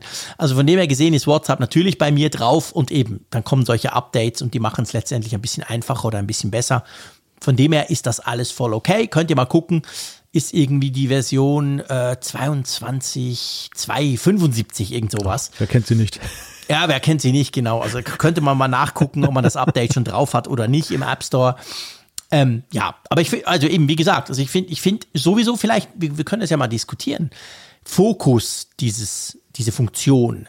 Hast du auch den Eindruck, dass eigentlich kaum eine App das unterstützt? Ja, den Eindruck habe ich auch. Also ich habe den Schon, gell? bislang habe ich den Eindruck, das ist wirklich so ein Apple-Ding. Ne? Ja, dass genau. Das, dass das bislang nur so von Apple als Showcase und das ja Mhm. sehr erfolgreich eingesetzt wird, aber dass das andere noch nicht so wirklich auf den Zug aufgesprungen sind. Und man könnte ja, also offensichtlich gibt es ja eine API, dass man das einbinden könnte, oder? Ja, sonst hätte WhatsApp es ja nicht machen Ja, können jetzt. Ne? Also Genau. es gibt die Schnittstelle und natürlich findet Apple das ja auch schick, wenn andere das supporten und dann eben darauf hinweisen ja auch. Also es rückt ja auch die Funktion ins Bewusstsein. Längst nicht jeder hat sie ja schon im Einsatz und wenn jetzt Mhm. Stimmt. WhatsApp dann in den Release Notes sagt und auch in den News steht es ja auch, dass das eben jetzt drin ist, dann werden vielleicht auch einige Nutzer dann neugierig, was das denn Mhm. damit auf sich hat. Ja, ganz genau. Also was ich zum Beispiel cool fände, das macht WhatsApp, soweit ich es gesehen habe, noch nicht. Du kannst ja bei iMessage ist ja so, wenn, wenn ich dir eine iMessage schreibe und du hast einen Fokus drin, irgendwie nicht stören, dann sehe ich das ja. Und dann zeigt es ja bei mir bei iMessage an, hey, der ist auf nicht stören, der kriegt gerade keine Benachrichtigung. Ja. Das fände ich noch cool bei WhatsApp. Ja, mich nervt das immer irgendwie so ein bisschen in iMessage, muss ich sagen. Ehrlich? Ich fühle mich Weil mal du die als, Leute nicht erreichst, oder? Nee, weil mich das irgendwie peinlich berührt, weil ich immer, wenn ich immer denke, will nicht gestört werden und ich schicke trotzdem eine Nachricht hin, dann habe ich immer das Gefühl, ich hätte irgendwie wirklich Siehst du, das ist so. der Unterschied von uns, das ist mir völlig schnuppe. Ja, du das bist ist ja dann, Problem, du bist ja auch rücksichtslos im Gegensatz zu mir, Definitiv. Offensichtlich. Ich will ja was. Was ja noch fehlt, was ja, wenn wir gerade bei dem Thema sind, du, du, ich glaube, du nutzt auch Slack oder diesen Business Messenger. ja, ja. Dort ist ja auch so. Da kannst du ja auch, wenn du schickst und der andere ist irgendwie offline, beziehungsweise eben ähm, im, im Meeting, da gibt es ja verschiedene Stati, Statusse, Stati, wie sagt man das? Ein Status, zwei? ich, ne? Stati, Ja. gell? Ja, ja. Ähm, auf jeden Fall. Und dann ähm, kannst du, was du dort hast, du, das finde ich ganz fies, da, da kommt ja auch die Meldung zurück, hey, der sieht das gerade nicht, der, der ist gerade auf äh, irgendwie beschäftigt gestellt oder nicht ja, oder hat die stören. Benachrichtigungen pausiert, ne? Genau. Und da kannst du ja sagen, trotzdem benachrichtigen. Ja, das ist so gemein. richtig fies. So nach Motto, hey, ist mir egal. Jetzt ballerst du dort eine Benachrichtigung hin. Genau, das wäre natürlich noch die Steigerung, aber das ist schon fast, fast ein körperlicher Angriff. Ja, gut, okay. Also ich finde das ganz witzig, weil dann weiß ich's, weißt du? Dann, dann sehe ich gerade, ah, okay, der, der, der sieht es wahrscheinlich gerade nicht, da muss ich jetzt nicht versuchen, du weißt ja, ich bin ein geduldiger Mensch, ich warte dann 30 Sekunden und schicke nochmal eine Nachricht. Also von dem her gesehen, das muss ich dann nicht machen, wenn ich sehe, dass der andere sowieso gerade einen Fokus drin hat. Drum, drum mag ich die Funktion sehr. Also was ich sehr nützlich finde, und das würde WhatsApp auch gut zu Gesicht stehen, ist, dass angezeigt wird, wenn es mit Siri diktiert wurde. Das hast du ja in, in der, der ah, man kann mit Siri diktieren, spannend. Ja, ja, ja. Raphael wies mich da kürzlich darauf hin, weil ich hatte ihm dann während der Fahrt dann was diktiert und dann ging das rüber und irgendwie hatte Siri das dann bei einem Wort verhauen und es gab eine lustige, ein lustiges Missverständnis mhm. und ich habe ihn dann rüber ge geschrieben, habe gesagt, ja, das, äh, ich habe das mit Siri diktiert und dann meinte er, ja, das, das weiß ich doch, das wird ja, ja angezeigt darunter. Genau. Und, das äh, ist das hat, wichtig, das finde ich gut. Und das hat WhatsApp halt nicht. Also bei WhatsApp habe ich ja. immer wieder lustige Erlebnisse. Ein Kollege diktiert nämlich ständig mit seinem iPhone und dann kommen manchmal sehr strange Nachrichten bei mir an. Und die, es kommt immer gleich dann noch eine Nachricht hinterher, sorry, hab diktiert mit Siri. das könnte WhatsApp selber machen. Ja, stimmt. Das, ich meine, man muss ja auch sagen, es, das macht ja nur Siri. Ich glaube, korrigiert, ich, ich bin zu 90 Prozent sicher, wenn ich mit Android mit Sprache was diktiere im Messenger, dann gibt es keine solche Nachricht. Jetzt könnte man sich natürlich überlegen, warum ist denn das so? Hm, woran könnte das liegen? Könnte das daran liegen, dass Siri einfach viel schlechter versteht, so viel Mist schreibt, dass es wichtig ist, dass da unten dran steht, mit Siri diktiert? Oder ist das einfach so, weil Apple freundlich hm. ist? Nein, da möchte ich eigentlich eine, eine, Lanze brechen für Siri. Also wir haben ja häufig schon über Siri gesprochen mhm. und ähm, gerade was das Ansprechen angeht und Befehle abgeben, ähm, da habe ich ja auch jetzt so in letzter Zeit meine Erfahrungen damit gemacht, wo ich nicht ganz mhm. so glücklich war mit Siri. Aber das Diktieren ja, in meinem stimmt. Falle, das klappt gut, gell? Vielleicht habe ich so eine komische Diktierstimme, dass das so toll funktioniert. Wie gesagt, der Kollege hat da massive Probleme mit. Da kommen immer so ganz andere Sachen bei raus. Vielleicht aber, redet der Friesisch. Ja, oder er kriegt die Zähne nicht auseinander, so typisch Norddeutsch. Das kann ja auch sein. Das Keine Ahnung. Das weißt du besser als ich. Ich kenne ihn ja nicht. ja, also ich weiß es, ich weiß es tatsächlich nicht. Das, das, das wundert mich auch mal so ein wenig. Aber deshalb, also ich möchte kurz mal sagen, Siri ist so zum Diktieren, so gerade während ja. der Fahrt mit CarPlay, ist das schon Gold wert. Ja, nee, das stimmt. Also Siri beim Diktieren muss ich wirklich auch sagen, ihr wisst, ich habe eine schwierige Beziehung mit der Tante, aber das kann sie eigentlich gut. Das stimmt. Da checkt sie das aller, allermeiste eigentlich. Was ich ja generell noch cool finde, wir sind jetzt gerade genau bei dem Thema, du hast jetzt von CarPlay gesprochen. Ähm, was ich auch lustigerweise auch durch den Raphael entdeckt habe, wenn ich Auto fahre mit CarPlay und er schreibt mir eine iMessage, dann antwortet mein iPhone ihm, ohne dass ich mhm. was tun muss. Dann schreibt ja, genau. irgendwie, der, der Standardsatz ist aber super dämlich. Der schreibt er irgendwie zurück. Äh, Jean-Claude hat einen Fokus, bla bla. Und, und wenn du jetzt nicht wirklich im Apple-Universum drin bist, denkst du, hä? Was schreibt denn der Idiot mir zurück hier? Was hab, hat er für eine Krankheit? Glück, ja, genau. Was hat er für eine Krankheit? Genau. Man kann zum Glück aber ändern. Ich habe jetzt geändert, hey, ich bin gerade im Auto unterwegs. Ich melde mich, sobald ich nicht mehr fahre, weil im Unterschied zu Malte tue ich ja nicht bei 200 noch irgendwelche Nachrichten rumschicken. Und ich finde das eine super praktische Funktion. Aber eben leider halt auch nur bei iMessage. Wenn ich unterwegs bin und die Leute schicken mir WhatsApps, merken sie das natürlich nicht dann hilft dir das nicht. Ja, ja, aus nee. dem Grunde habe ich das auch deaktiviert, weil mhm. es äh, eigentlich sinnbefreit ist und es würde tatsächlich auch nur Verwirrung stiften, dann, wenn, ja. wenn mal sich jemand in iMessage verirrt. Ja, genau, eben. Aber ich habe den Text jetzt angepasst. Aber wir sprechen immer von iMessage. Darf man das eigentlich noch sagen? Weil Apple selber sagt ja nur noch Messages-App beziehungsweise Nachrichten-App. Ja, sorry, das heißt iMessage. Punkt. Ist mir doch wurscht, wie Apple das nennt nur weil sie jetzt einen auf cool machen. ähm, pff, ja, ich meine, klar, das versucht natürlich, versucht natürlich, Apple versucht dadurch natürlich quasi den, den Dienst so ein bisschen ähm, ja, eben die zu generalisieren, ne? Ja, also genau, gibt ja nach, anderes. Nachrichten, Nachrichten ist ja so ein Pauschalbegriff. Ja, genau, willst du Nachrichten schicken. Ja. Aber ich meine, ich kann ja nicht ins Fernsehen und dann davon sprechen, äh, Apple Nachrichten und WhatsApp und irgendwie Threema und so. Also, ja, finde ich, finde ich in der hm. Tat auch schwierig. Also ich, deshalb, das, deshalb verfalle ich auch immer wieder in dieses iMessage-Schema, ja. weil ich, ich einfach auch. sage, dass das versteht da draußen jeder. Während bei einer genau. Nachrichten-App genau. erstmal Nachrichten. Weiß man, es ist der Dienst von Apple. Ja, und Nachrichten ja. ist ja auch noch ein, ein, Begriff, der ja nicht nur auf Instant Messenger reduziert wird, sondern genau. wir reden ja auch über Nachrichten, über, mit denen man sich informiert. Genau, das ist natürlich noch zusätzlich ein Problem bei uns hier auf, auf Deutsch. Ja. Also, ihr seht, wir sind ein bisschen abgeschweift vom, vom WhatsApp-Update, aber ich finde es ganz generell ganz eigentlich ein interessantes Thema, was auch da so alles automatisch schon möglich ist. So, apropos möglich, du hast jetzt einen guten Tipp ausgegraben bei iOS 15, ähm, wie dir iOS 15 bei der zugegebenermaßen nützlichen, aber auch zugegebenermaßen manchmal ein bisschen mühsamen Zwei-Faktor-Authentifizierung helfen kann, gell? Genau, also das, ich muss gestehen, dass das liegt vielleicht daran, weil ich schon lange die One Password Passwortmanager App mhm. benutze, dass ich mich da gar nicht so weiter drum gekümmert habe. Aber ja. es ist ja so bei der Zwei-Faktor-Authentifikation, da habt ihr ja neben eurem Passwort, also eurem Login und dem Passwort, habt ihr ja dann eben noch eine weitere Sicherheitsabfrage, die so ein Einmalcode dann, so eine mhm. Zahlenfolge genau. dann abfragt. Und da ist es ja eben so, da gibt es verschiedene Wege, das zu generieren. Ähm, der, der übliche ist ja mittlerweile der, der bequemste. Man hat so einen, so einen QR-Code und den kann man dann einscannen, zum Beispiel mit so einer Passwortmanager-App und dann äh, generiert die dann diese Sachen und man kann sie dann dann abrufen, beziehungsweise manche fügen sie dann auch automatisch schon über die Zwischenablage ein. One Passwort ja. macht ja. das zum Beispiel. Was neu ist in iOS 15, dafür braucht ihr gar keinen Passwortmanager mehr. Denn ihr habt ja den iCloud-Schlüsselbund mit den Passwörtern, die da hinterlegt sind, falls ihr das wollt.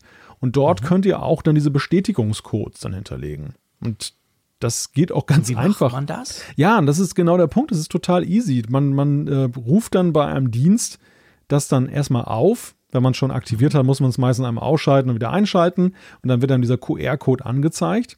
Und dann mhm nimmt man die Kamera-App zur Hilfe und richtet dann auf das auf einen QR-Code und dann, das kennt man ja schon so bei QR-Codes, wo auch eine Website hinterlegt ist, dann taucht ja so eine kleine gelbe Bubble auf, so eine, so eine Blase. Genau. Und, und die zeigt einen dann aber statt eben Website aufrufen oder so an, Bestätigungscode in Passwörter hinzufügen. Oh. Und dann kann man das dann nämlich hinterlegen bei dem jeweiligen Account. Und dann habt ihr den großen Vorteil, dass wenn ihr zum Beispiel jetzt über den Safari dann reingeht, dass ihr dann eben diesen Zwei-Faktor-Code dann, wenn ihr zum Beispiel ein Login angelegt habt für, was weiß ich, Twitter, Facebook oder sonst wo oder jetzt zum Beispiel einen Online-Shop, dass ihr dann das automatisch ausfüllen könnt. Finde ich super. Ja, sehr praktisch. Definitiv. Ich bin da noch so ein bisschen altmodisch. Ich habe eine eigene Authentificator-App dafür quasi. Ich Aha. nutze nicht mal One Password, obwohl ich One Password eigentlich, das ist ja mein Passwortmanager, den ich auch nutze. Also der, der eigentlich derjenige, wo alles drin ist. Aber ich nutze trotzdem dann zusätzlich noch eine andere App. Hängt auch ein bisschen damit zusammen, bei der Firma haben wir auch überall Zwei-Faktor-Authentifizierung. Da wird eine spezielle App dann vorgeschrieben, nochmal ein anderer, so Code-Generator quasi. Und dadurch irgendwie habe ich, habe ich, ich weiß, ich kann dir nicht mal sagen, warum. Irgendwie habe ich hm. das immer noch so. Ja, so bin ich auch mal angefangen damit. Also ich hatte am Anfang mhm. Authy hatte ich mal im Einsatz. Ja, genau. genau. Das hat, hat, ja übrigens auch mittlerweile so ein ganz schickes Widget, was man dann ja auch ja, dann eben auf den genau. Homescreen legen kann und dann kannst ja. du so ein paar Codes dann automatisch ja. anzeigen lassen. Nutze ich sehr oft. Das habe ich tatsächlich auch Authy und dann auf der linken Seite habe ich das als Widget, weil die wichtigsten fünf, sechs äh, Seiten sehe ich dann immer. Dann muss ich nur noch Copy klicken gleich. Ja. Ja. Ja, aber ich bin dann irgendwann bin ich umgeschwenkt, als One Passwort mhm. das konnte. Erst war das so ziemlich kompliziert, da musste man immer in so einem Feld erstmal so einen merkwürdigen Code eintragen, dann irgendwie so ein, so ein, so ein Kürzel, dass man das hinterlegen okay. konnte. Da hatten sie gar nicht so ein reguläres Feld. Mittlerweile haben sie ja sogar so einen Button und so dahinterlegt. Also ja. auch schon eine ganze Weile her, dass das ja. jetzt richtig eingeführt wurde. Und das finde ich halt sehr nützlich. Mhm kann, kann dir gar nicht mal sagen, ob jetzt vielleicht dein Weg sicherer ist, weil ich dachte nämlich auch gerade so, naja, alles in einen äh, Passwortmanager also, zu packen genau. ist vielleicht auch nicht so schlau, aber. Ja, das ist bei mir tatsächlich so ein bisschen, aber ich, ich muss aber, ganz ehrlich sagen. Aber wenn du es offen herumträgst als Widget, ist es natürlich auch nicht sicher, muss man sagen. Ne? Nee, das ist es nicht. Das ist tatsächlich so, aber es darf ja auch niemand an mein iPhone. Punkt. ja, nee, klar, da hast du recht. Also so ein Widget ist natürlich per se schon mal unsicher. Aber ich bilde mir auch ein, ich, ich möchte es lieber getrennt haben quasi. Das nicht ganz alles so, aber hm, wahrscheinlich ist es, spielt es keine Rolle. Also ich glaube nicht, dass es unsicherer ist, wenn du das alles bei einem hast, bei One Password oder eben beim, beim Schlüsselbund, das kann man natürlich auch.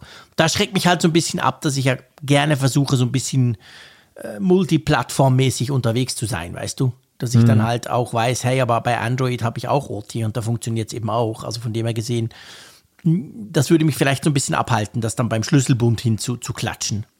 Ja, aber gut, das ist das ja, aber das ist schon das ist ein wichtiger mm, oder ein, ein gutes Argument, dass der der der iCloud Schlüsselbund ist natürlich so ein ganz klares Commitment zur Apple Plattform. Ja. Das genau bei, bei vielen anderen Passwortmanagern hat man ja eben dann den Vorteil, also den vermeintlichen Vorteil. Aber ich glaube, das häufigere Szenario ist zum Beispiel, dass eben Leute dann ein Windows-PC vielleicht auch noch haben. Stimmt. Und, und da dann übergreifend nutzen. Das das Szenario, dass man ein Android-Gerät und ein, ein iPhone gleichzeitig hat, naja gut, das ist unter Geeks und Freaks wohl verbreitet, ja, aber, absolut. aber Genau, nicht so klar. handelsüblich. Nein. Ja, aber das sollte man natürlich bei alledem immer abwägen, jetzt für welchen Passwortmanager man sich entscheidet, dass man erstmal so ja, Bestandsaufnahme macht, was habe ich denn? Ne? Also wo, wo möchte Genau. ich denn dann letzten Endes die, diese Daten dann nutzen? Und Ja. dann kann man sein Feld schon ziemlich einschränken häufig. Ja, definitiv. Das finde ich auch. Also, das ist genau ein guter Punkt. Und das ist ja auch lustig bei One Password. Ich will jetzt hier nicht Werbung dafür machen, aber wir haben das beide ja im Einsatz. Der war ja am Anfang ganz klar Apple-Plattform. Ja. Und dann äh, wurde der ja, ich, ich glaube, der hat sogar beim iPhone angefangen und dann auf dem Mac oder war es umgekehrt? Ich weiß nicht mehr. Und dann auf jeden Fall inzwischen gibt es ja den auch auf Windows, auf Android. Der ist ja inzwischen Multiplattform gewachsen eigentlich. Der ist Multiplattform gewachsen, was natürlich auch am, am äh, immer stärkeren Wettbewerb liegt. Also wir, Klar. wir, wir wecken jetzt so ein bisschen den Eindruck, als wenn es eben nur die Wahl gibt zwischen iCloud Schlüsselbund und eben den One-Password. Es gibt noch LastPass und wie die alle heißen. Ja, Ich habe mir auch viele angeguckt. Also einerseits natürlich so aus journalistischem Interesse, aber andererseits eben auch, weil ich so ja, ein bisschen Probleme hatte mit dieser Preispolitik von OnePassword. Ich finde den halt extrem Ja. teuer. Und Das da habe ich, und da habe ich dann schon mal so geguckt, äh, gibt es dann auch andere schöne Passwortmanager. Aber ich Mhm. muss gestehen, und das ist, ist eigentlich völlig irrationell, aber die, die, die Ästhetik von OnePassword gefällt mir immer noch mit am besten. Das ist tatsächlich Mir das, auch. was den Ausschlag gibt. Ja, mir auch. Absolut. Das ist genau der Punkt. Ich bin es mir einfach total gewöhnt und ich finde ihn auch schön eigentlich. Er funktioniert auch gut und darum habe ich ihn immer noch. Ja, genau. So, du. Die Frage ist ja, wenn mal was nicht geht. Was macht da der Geek? Der Geek, der loggt sich, äh, der geht irgendeine Statusseite angucken und will dann wissen, funktioniert der Dienst? Ist es nur bei mir oder ist es eben vielleicht der Dienst, der nicht funktioniert? Und da hat ja Apple seit, ich glaube schon ein paar Jahren, nicht seit Anfang an, definitiv nicht, aber seit einiger Zeit gibt's ja die Apple System-Status-Seiten, wo du genau sehen kannst, was läuft und was nicht läuft, theoretisch. Fakt ist aber offenbar, dass da eigentlich immer alles grün ist, auch wenn vieles nicht läuft, oder? Ja, das scheint mir so ein chronisches Problem von diesen Störungsseiten zu sein bei, bei Mobilfunknetzbetreibern oder sonstigen Anbietern auch oder Kabelanbietern ist das ja auch der Fall. oh Ja, bei mir auch. Die, die können das auch wunderbar, da gibt's nie Störungen und äh, Alles tot, aber ganze Ortschaften liegen brach. und wenn du dann, dann gibt es ja so Portale wie zum Beispiel allestörungen.de Ja, oder genau. du kennst wahrscheinlich auch so ähnliche, Ja. äh, total werbeüberflutet, ne? Die machen, so, schrecklich, machen ihr. Geld dann halt mit äh, damit, dass die Leute auf die Seite kommen und dann vollgeballert werden mit Werbebannern. Aber, Aber es da gibt doch auch so eine, so eine, sorry, wenn ich da, es gibt so eine Webseite, wie heißt jetzt die? Is it just me? Oder irgend sowas auf Englisch, wo du genau checken kannst, quasi, wenn du eine Seite nicht erreichst. Weißt du, Ja. irgendwie Facebook oder Twitter oder so, kannst du quasi gucken, ist es bei dir oder deinem Provider oder ist die Seite wirklich down? Und die habe ich früher tatsächlich noch viel gebraucht. Ja.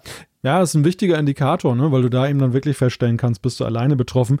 Denn das ist ja Genau. eigentlich, das ist ja eigentlich der Punkt, warum du auf solche Seiten gehst. Das ist ja so das Abklopfen. Ist das ein Problem mit meinem Netzwerk, Ja. mit meinem Internetanschluss? Ist, oder, oder ist da irgendwo im Netz ein Problem und ich kann mich eigentlich, naja, mehr oder weniger entspannt zurücklehnen und warten, bis der Anbieter seinen Server wieder am Genau. Laufen hat. Bis die das geflickt haben. Und bei Apple ist es dann, das zeigen jetzt so Statistiken auch immer häufig grün. Oder, Genau. oder ist es immer, wenn überhaupt, also selbst wenn so die, die halbe Welt ausgefallen ist, steht dann halt so nur gelb und äh, some users ne, sind affected. Genau. Also, genau. Ich meine, das, da muss man fair sein, bevor wir jetzt anfangen zu ranten. Das werden wir auch tun. Wir verlinken euch einen interessanten Artikel dazu. Ähm, das mit some users, finde ich, machen andere auch. Ich erinnere mich noch, als WhatsApp Anfang Oktober ausgestiegen ist. Weißt du, dieser gigantische, da war ja alles tot. WhatsApp, Facebook und Instagram. Und da hieß es bei den Statusseiten am Anfang auch, in einigen Regionen einige Nutzer. Und es war ja, dann hat sich ja dann rausgestellt, es war ja alles tot. Kein Nutzer konnte mehr darauf zugreifen. Also ich glaube, diesen Trick, den nutzen auch ein paar. Aber ich gebe dir recht, das ist wirklich ein Punkt, der ist mir auch schon aufgefallen, dass ich so dachte, hm, komisch, ich lese im Netz, Twitter ist überflutet von einem iCloud ähm, quasi Sync-Problem oder App Store-Problem und du gehst auf diese Seite und pff, eigentlich nichts. Und das ist jetzt auch ein paar anderen Journalisten aufgefallen, gell? Darum verlinken wir da einen entsprechenden Artikel, oder? Ja, also Apple ist ja nicht besser und nicht schlechter als eben die Mitbewerber auch. Das, das muss man der Fairness halber sagen, dass dieser Statuscode ähm, Seiten nicht viel bringen. Und ich dachte, dein Einwand ist vielleicht, dass bei einer Größe oder einem Anbieter mit der Größe von Apple ja Totalausfälle ganz selten eigentlich sind, sondern es sind ja tatsächlich häufig some Users dann eben ja. betroffen. Wobei some Users kann auch eben die Dimension ein paar Millionen Klar. sein von. Damit habe ich auch kein Problem, weißt du? Ja, ja und nein. Also es, das entwertet natürlich so ein bisschen diese, diese Farben, Farbenlehre. Weil so, wenn es immer nur gelb ist und aber eigentlich ist es gefühlt rot für einen Großteil der Welt, dann ist halt die Frage, ob das wirklich so die richtige Bezeichnung ist. Aber gut. Ja, okay, gut. Ja, da gebe ich dir recht. Das stimmt natürlich. aber weißt du, ich finde, was schon auffällig ist, und das tut dieser 9 to 5 Mac-Artikel so ein bisschen beleuchten, ist, dass manchmal einfach alles auf grün steht. Weißt du? Einfach wirklich kein Problem. iCloud Backup, iCloud Mail, iCloud.com, easy peasy, alles gut. Ja. iClouds Foto läuft und Fakt ist, das war zum Beispiel vorgestern so, es geht einfach nicht. Es funktioniert nicht. Twitter ist voll davon.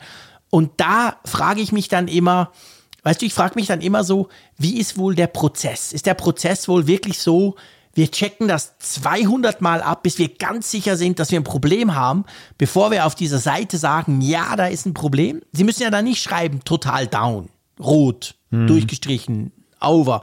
Es mag ja, Sie können ja von mir aus schreiben, some users in gewissen Regionen, wird ja auch stimmen. Man kann ja sagen, okay, USA, eine kleine Region, who cares?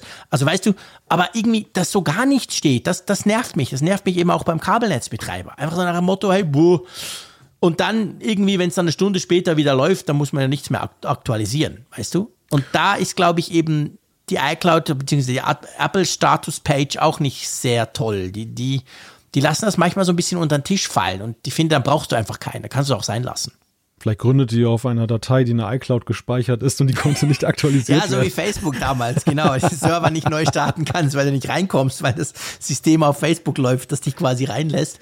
Ähm, ja, ja, es kann es sein. Ist, es ist natürlich, ich meine, das, das Problem, vor dem diese großen Firmen stehen, ist natürlich, wer trägt die Verantwortung dafür, das zu aktualisieren? Also ja bei, bei so einem genau. Giganten wie Apple oder auf Facebook ist es natürlich ja, du kannst es ja nicht irgendeinem Techniker überlassen, die Ampel auf Rot oder Gelb zu stellen, sondern das ist bei den Dimensionen, das sind börsennotierte Unternehmen, wo das auch gleich so einen Kursrutsch auslösen kann, ist das ja fast schon auch eine Frage von der, der Kommunikationsabteilung, die da ja, wahrscheinlich werden ist das muss. das Problem. Und ich ja. könnte mir vorstellen, dass man da erstmal hoch und runter eskaliert und sich mhm. dann fragt, oh, ist das wirklich ein Problem? Wie viele sind denn wirklich sicher? betroffen? Müssen wir das wirklich genau. dorthin schreiben? und, und dass man erst dann, wenn es es wirklich dann so ein Ding ja. ist, dass es jetzt ein Tag platt ist und äh, erst wenn es bei Twitter trendet, kommt es drauf. Genau. dass man dann dann eben dann in die Kommunikation geht. Ja. Vermute ich jetzt einfach mal. So, ja. Aber ich aber ich gebe dir recht, also äh, manche sähen dann halt besser aus, wenn sie einfach sagen würden, komm, dann haben wir halt kein Statussystem. Ja, genau. Genau, dann so eben, finde ich auch. So, also bei, bei, mir, ich muss wirklich sagen, gut, ihr wisst, ich bin ein Twitter-Freak, aber ich finde, Twitter ist da recht ein gutes Statussystem wenn du so ein paar Leuten folgst und ein bisschen mehr und so, dann, dann merkst du relativ schnell, ob, ob das wirklich ein Problem ist, das sehr begrenzt ist oder ob es tatsächlich vielleicht ein bisschen breit, breiter geht. Und dann kannst du dort drauf, siehst du das eigentlich. Also für mich ist dann Twitter meistens das Statussystem, fast egal bei welchem Dienst. Es gibt, dann merkst du so ein bisschen, in welche Richtung es gehen könnte. Die Frage ist natürlich manchmal auch, ob nicht die Twitter-Nutzer sowieso, also gerade am Anfang einer Panne, es sowieso besser wissen als der Anbieter. Denn im Grunde, im Grunde ja. ist es ja so auch so eine Art Crowdsourcing. Also nicht jetzt, Absolut. nicht, dass, dass es ein Problem gibt, das weiß Apple wahrscheinlich selber auch sehr schnell. Mhm. Aber, aber, die, Dim die Dimension des ja. Problems. Denn ja. das habe ich auch in der Tat auch schon beobachtet, also zum Beispiel bei Kabelnetzbetreibern mit Internet und so, dass ähm, sich dann halt auf so einer Hotspot-Karte eben dann abzeichnet, ist es ein regionales Problem, ist es überhaupt ein Problem oder ist es ein bundesweites Problem zum Beispiel. Sehr guter Punkt. Weit bevor der Anbieter da selber so wirklich erfasst erfasst hat oder belastbare Aussagen auch dazu tätigen kann. Denn ja. es ist ja es ist ein Unterschied, ob der Anbieter das jetzt erstmal feststellt, der will natürlich schon auch sicher sein, dass es ein, ein großes Problem ist, bevor er das kommuniziert. Klar. Und ähm, weil ansonsten würde er sich ja selber schlecht reden und vielleicht war es gar nicht so schlimm, wie, wie das dann eben aussieht. Während ja. eben beim Crowdsourcing ist natürlich die Hemmschwelle, das festzustellen, deutlich niedriger. Ja, das ist definitiv so. Ja, und du kennst ja die Supporter. Ich sage das, weil ich das jahrelang selber gemacht habe da ist ja der erste Spruch immer bei mir läuft's. Also ja. Apple sagt dann wahrscheinlich zuerst, oh, bei mir ist alles okay, ich komme auf die iCloud. Sie halten es falsch. genau, sie halten es falsch. Was machen sie denn da mit ihrer Leitung? Und äh, von dem her ist da Twitter tatsächlich, also wirklich auch als Tipp, das kann ich definitiv empfehlen, checkt mal Twitter, wenn ihr nicht sicher seid oder das Gefühl habt, das ist jetzt mühsam, da muss ein Ausfall vorliegen. Da findet man es dann meistens. Man kann ja auch suchen, man kann ja nach, nach Tweets suchen, je nachdem, oder, oder nach Hashtags und so. Also da, da findet man es dann schon relativ schnell. Ja, finde ich auch. Gut, was wir auch immer ganz schnell rausfinden, meistens so langsam gegen Ende der Sendung ist, wenn wir unsere Umfrage der Woche auflösen. Da müssen wir nämlich nur in unser cleveres System gucken und ich sehe dann hier zum Beispiel. Was für eine Überleitung. Dass, ja, schon cool, ha? Die hast du einstudiert, oder? Gibst? Habe ich einstudiert, absolut. Habe ich die ganze Zeit gehofft, dass es mal so weit kommt, dass ich diese. Nein, Quatsch. Aber ja, 1926 Teilnehmer sehe ich, haben mitgemacht, knapp unter 2000. Was wollten wir eigentlich wissen? Irgendwas mit Pille. Genau, hat nichts mit Medikamenten zu tun, sondern es war die Frage Pille statt Notch im iPhone. Wir hatten ja darüber gesprochen, dass vielleicht künftig, das sagt die Gerüchteküche, statt der Notch-Aussparung oben im iPhone, wo die Face ID-Kamera drin steckt und noch ein bisschen mehr, dass da ja so, eine, so ein Punkt und so, ein, so eine kleine Pille dann daneben, mhm. so eine Aussparung noch im Display ist. Und da haben wir euch gefragt, wie ihr das findet. Du hast es gesagt, 19, also fast 2000 Teilnehmer haben mitgemacht. Ja, haben gesagt, das ist die Mehrheit, aber eine knappe Mehrheit, 36,3 Prozent. Genau. Und gut 25 Prozent haben gesagt, vielleicht. Und fast gleich viele, 23 Prozent haben gesagt, weiß ich nicht.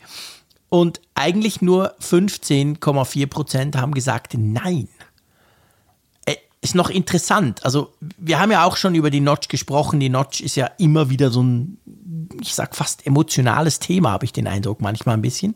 Mhm. Und ich weiß nicht, ich hätte jetzt so ein bisschen fast mehr erwartet, dass viele sagen, nö, ist eigentlich okay, so wie es ist. Aber ich finde den Nein-Anteil relativ tief. Oder, oder liege ich da falsch? Also der Verein der Notch-Freunde hat nicht teilgenommen an, ja, offensichtlich, genau. an dieser Umfrage. Genau. Also ich hätte jetzt gedacht, vielleicht sind das ein bisschen mehr. Ähm, ja, auf jeden Fall, ich meine, die, die vielleicht ist ja eigentlich absolut fair, muss man sagen. Klar, man sieht es noch nicht, wir wissen es nicht, wir haben irgendeinen Renter, der kann völlig falsch daneben liegen. Äh, es ist nur ein Gerücht, also da ist vielleicht natürlich grundsätzlich eine gute Antwort, weil du eigentlich sagst, ja, mal gucken, zeig's mir mal, wie es aussieht. Ja, ich finde es aber auch interessant, dass, dass tatsächlich die Notch, das kann man ja jetzt herauslesen, noch so als störend empfunden wird, dass ja. man eben jede Verkleinerung jetzt dann in Kauf nimmt. Offensichtlich, ja. Kann ich immer noch, ja, hm, nur so halb nachvollziehen, mal gucken. Ja. Wir haben dazu eine Zuschrift, die können wir vielleicht heute bringen. Eine recht interessante, die sich genau um dieses Thema dreht. Gut, jetzt haben wir ja noch eine neue Frage, oder? Wir haben eine neue Frage. Genau, wir knüpfen unser erstes Thema in, dieser, in diesem Podcast an und die Frage lautet, sollte Apple seine Apps in iOS künftig über den App Store aktualisieren? Da gibt es einfach die Möglichkeit. Ja, nein, weiß ich nicht, beziehungsweise interessiert mich nicht.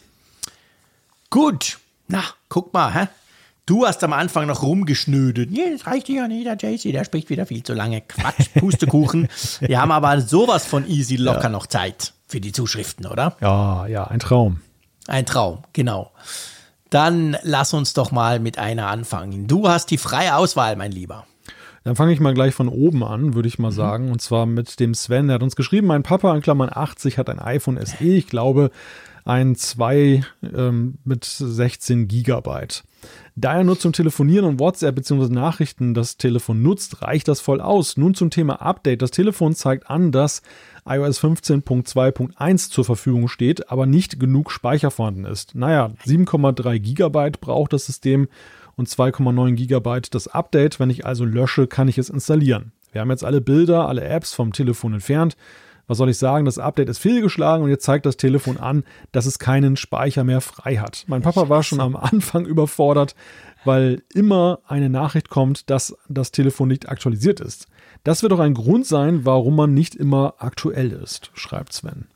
Ja, guter Punkt. Sehr guter Punkt. Also danke Sven äh, für diesen Einblick. Ich glaube, da muss man sagen, wir Freaks, die natürlich ein bisschen mehr Speicher haben, die ein bisschen die größeren iPhones haben, die moderneren, die neueren letztendlich auch. Uns passiert das, ich behaupte mal, selten. Aber als ich deine Zuschrift gelesen habe, habe ich mich erinnert, ich war vor pff, ich weiß nicht, das war vor sechs Wochen oder so, war ich mal noch im Radio, habe da meinen mein, mein Radiobeitrag mal wieder im Studio gemacht. Und da auch die Jungen, weißt du, die sind ja so alle zwischen, keine Ahnung, zwischen sechs und acht, nein, Quatsch, so Mitte 20. und da hat nee, wirklich drei Leute kamen auf mich mit irgendeinem iPhone-Problem und zwei davon war einfach voll. Ja. Ich weiß, das waren wahrscheinlich nicht 16 Gigabyte, das waren vielleicht auch 32, vielleicht sogar 64, aber es war halt einfach voll. Und das ist schon so ein Punkt, ich merke, ich, ich bin da so ein Cloud-Fanatiker und ich bin auch ein bisschen ein Lösch-Fanatiker. Ich lösche wahnsinnig gern, egal was, weg damit.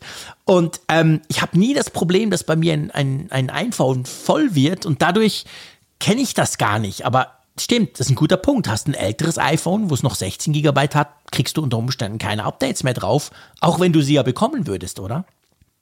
Ja, ja, klar. Irgendwann sagt das Gerät dann halt, dass zu wenig Speicher da ist und dann musst du erstmal löschen. Hat natürlich auch was damit zu tun, dass äh, ja einige ja auch dann zum Beispiel da jetzt dann sich nicht einen iCloud-Account, dann einen teureren, Ja. dann gönnen, was ja zum Beispiel dazu führt, dass dann die Bilder outgesourced werden, dass Stimmt. man auch so automatisch dann Speicher sparen kann. Klar. Und ähm, wenn du dann eben ein Gerät hast mit wenig Speicher, dann äh, läuft es dann rasch voll. Ja. Ja, genau. Ganz genau. Also Sven, vielen Dank. Ähm, helfen können wir dir nicht, muss ich leider sagen. Ähm, und es ist schon so, der schreibt es natürlich auch, macht ja überhaupt keinen Sinn für seinen Vater quasi ein, ein neues iPhone zu kaufen, weil letztendlich für das, wo er es braucht, kann er das iPhone noch jahrelang brauchen, aber eben unter Umständen hast du ein Problem mit den Updates. Gut, dann würde ich mal zum nächsten gehen, einverstanden? Genau. Und zwar zum Uwe. Finde ich ein super spannendes Thema. Er schreibt, wenn man sich außerhalb der EU-Roaming-Zone, Klammer auf die Schweiz, das habe jetzt ich eingefügt, ähm, aufhält, kann man ja bei einigen Anbietern sogenannte Daypacks buchen. Diese enthalten meist nur wenige Daten, zum Beispiel 50 Megabyte. Und das ziehen die vielen Apps ja und Systemdienste ja schon kurz nach dem Einbuchen weg. Also macht es ja Sinn, hierbei unter Einstellung Mobilfunk nur die nötigsten Apps, er schreibt Mail und WhatsApp zum Beispiel, zuzulassen. Dazu muss man beim iPhone jedoch jede App einzeln ausschalten. Meines Wissens gibt es keine Alle-Aus-Funktion. Da müsste man ja nur die wenigen gewünschten Handys dazu einschalten und die Systemdienste lassen sich überhaupt nicht abschalten. Um zu Ha- Hause dann alles wieder auf den Normalzustand zu bringen, gilt das Ganze natürlich rückwärts. Also es gibt auch kein Alle ein, er muss dann alle Apps wieder anklicken. Und er fragt sich, ob es da eigentlich keine praktikable Lösung gibt. Ich muss übrigens korrigieren. Ähm, ich meine, dass die Schweiz auch in der EU-Roaming-Zone ist. Aufpassen, kommt auf den Provider an. Ja, also zumindest bei mir, bei, mir, bei mir war das so, als ich dich Genau. besucht habe, da musste ich jetzt nicht irgendwie Ja, dann. du musstest nichts, aber du hast, glaube ich, Vodafone, korrigier mich. Ja, ja.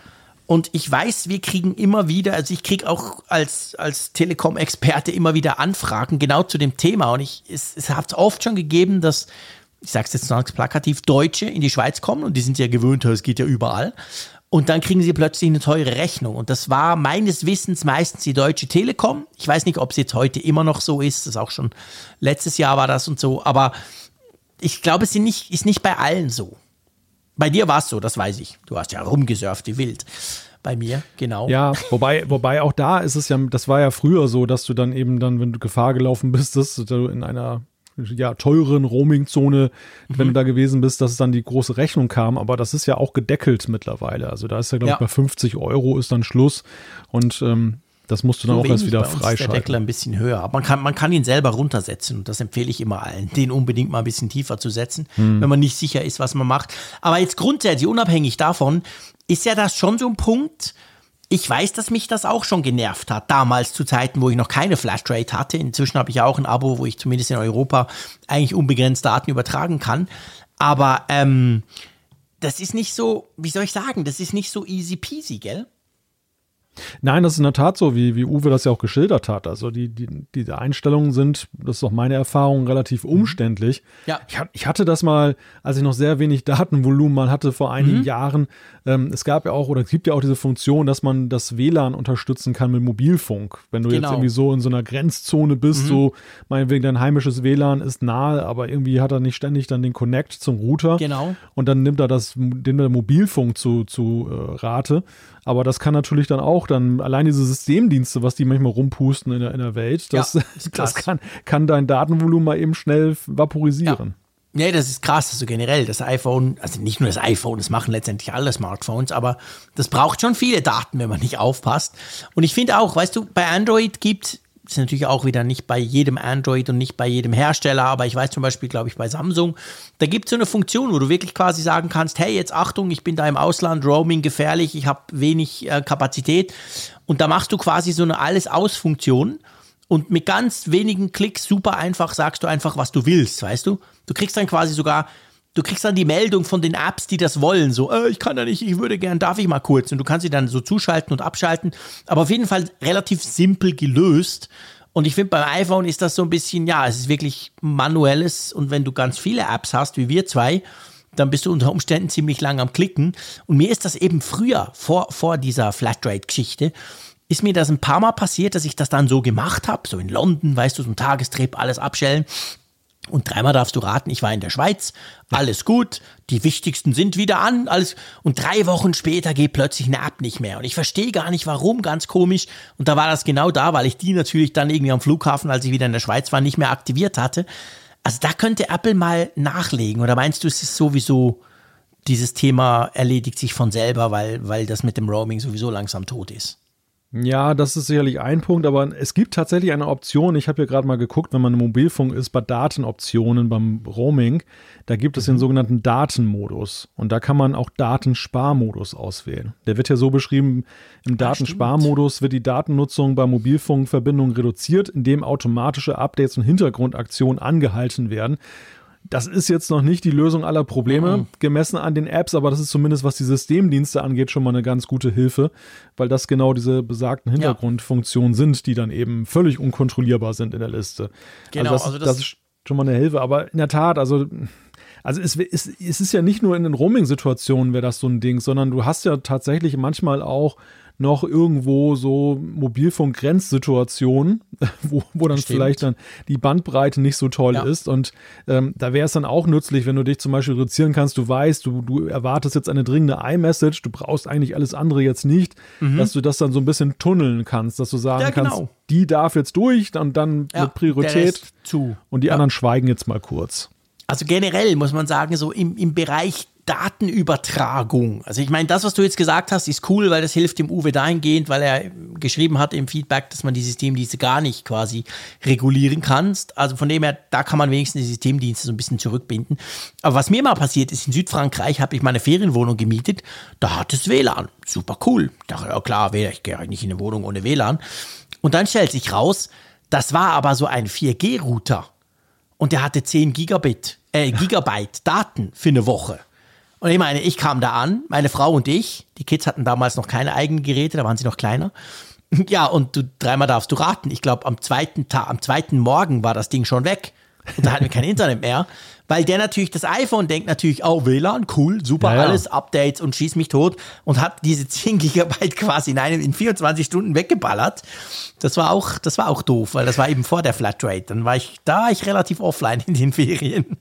Ja, das ist das, also diese Geschichte ist ja sowieso tricky. Das, du hast ja mhm. verschiedene Szenarien, wo du zum Beispiel Mobilfunk nutzt und das simuliert dann eben einen WLAN-Router. Ja, äh, Alleine genau. wenn du dieses Tethering ja nutzt beim, beim iPhone. Zum und wenn Beispiel, du zum Beispiel ja. so, ein, so ein datengieriges MacBook dann, dann draufschaltest, ja, das, das dann erstmal festgestellt hat, oh, macOS 10.12 ist gerade ein Update jo, erschienen. Genau. Und minus 12 Gigabyte. da gibt es übrigens eine gute App, ich glaube, die kommt sogar aus der Schweiz. Ähm, die habe ich mir mal gekauft. Trip Mode heißt heißt die. Trip Mode. Genau, okay. Genau, tripmode.ch, ja, aus der Schweiz. Für den Mac. Die. Für den Mac, genau. Das mhm. ist so ein kleines Tool, das ist dann oben rechts in der Leiste. Ja. Einerseits kannst du damit so dann transparent machen, also selbst wenn du jetzt nicht sparen willst, wie mhm. überhaupt dann die Datennutzung so in Megabyte und Gigabyte ist deiner Apps, die du okay, da cool. laufen hast. Dann kann man auch sehr schnell identifizieren, wer ja. da alles so rumfunkt. Ja, Aber genau. das, das andere ist, du kannst eben dann auch dann alles blocken, zum Beispiel auch Background-Updates ah. und du kannst dann eben dann generell den Modus konfigurieren, wenn du eben in so einer Roaming-Geschichte bist oder eben über Tethering, dass das eben dann nicht dann alles so was fürs iPhone wäre cool. Das, ja, ja, genau. Fall, wo genau. ich da hatte. Ja. Aber das setzt natürlich eine Schnittstelle voraus, die Apple ja. nicht bereitstellt. Nee, klar nicht. Genau. Aber ihr seht, das ist natürlich auch wieder so eine Geschichte, da mag man jetzt sagen, ja, aber es ist Nerd-Talk hier, das ist ja so Geek-Zeug, aber ich glaube, auch der Normalmensch kann eben in so, in so eine Situation kommen, wenn es um Roaming geht oder eben um WLAN, die aber eigentlich gar nicht so unbegrenzt sind quasi. Und da gibt es halt im Moment recht wenig Einstellmöglichkeiten, das muss man schon sagen. Gut, danke Uwe auf jeden Fall für dieses Feedback. Möchtest du das nächste bringen? Da geht es nämlich genau um die Gerüchte, die wir jetzt in der Umfrage der Woche diskutiert hatten. Genau, ein kleines Feedback ja, zum Thema. Kannst du jetzt lesen. ein Wunder, dass du immer mir diese Zuschriften zuspielst. Du ja, ist reiner Zufall. Er ist ja, überhaupt nicht so ja, geplant. Ja, schon Ach klar. komm, ich bitte dich. Du meinst doch nicht, ich sei so vorbereitet. Ja, ich glaube, das hast du in Bern dann schon ausgetüftelt, so die Reihenfolge. Nein, Spaß beiseite. Björn hat geschrieben und er schreibt, ich bin felsenfest davon das überzeugt. Ich, stopp, das mache ich übrigens ja. nur, damit du deinen Redeanteil bekommst. Ach so. Passt. Dann kann ich mehr im Podcast quatschen und die langen Feedbacks sind für dich und am Ende kann ich sagen, wir haben eigentlich ungefähr gleich viel gesprochen. Du bist ja, clever, so ein raffinierter Typ. Also Ja, zurück so, zur Sache. genau, wir reden über die Notch und wir reden über die Pille. Und äh, Björn schreibt dazu, ich bin felsenfest davon überzeugt, dass diese Gerüchte falsch sind und würde das hier gerne begründen. Erstens, Apple achtet sehr stark darauf, dass ihre Produkte immer mindestens ein sehr eigenes Designmerkmal haben. Dieses Merkmal erkennt man immer daran, dass Apple selbst dieses in schematischen Zeichnungen auf Packungen oder Handbüchern darstellt. Die Industrie und Gesellschaft übernimmt das dann meist. Zum Beispiel findet sich auf jeder Website eines Softwareanbieters oder Open Source Projektes eine schematische Darstellung des iMacs als Symbol für ihren Desktop-Client.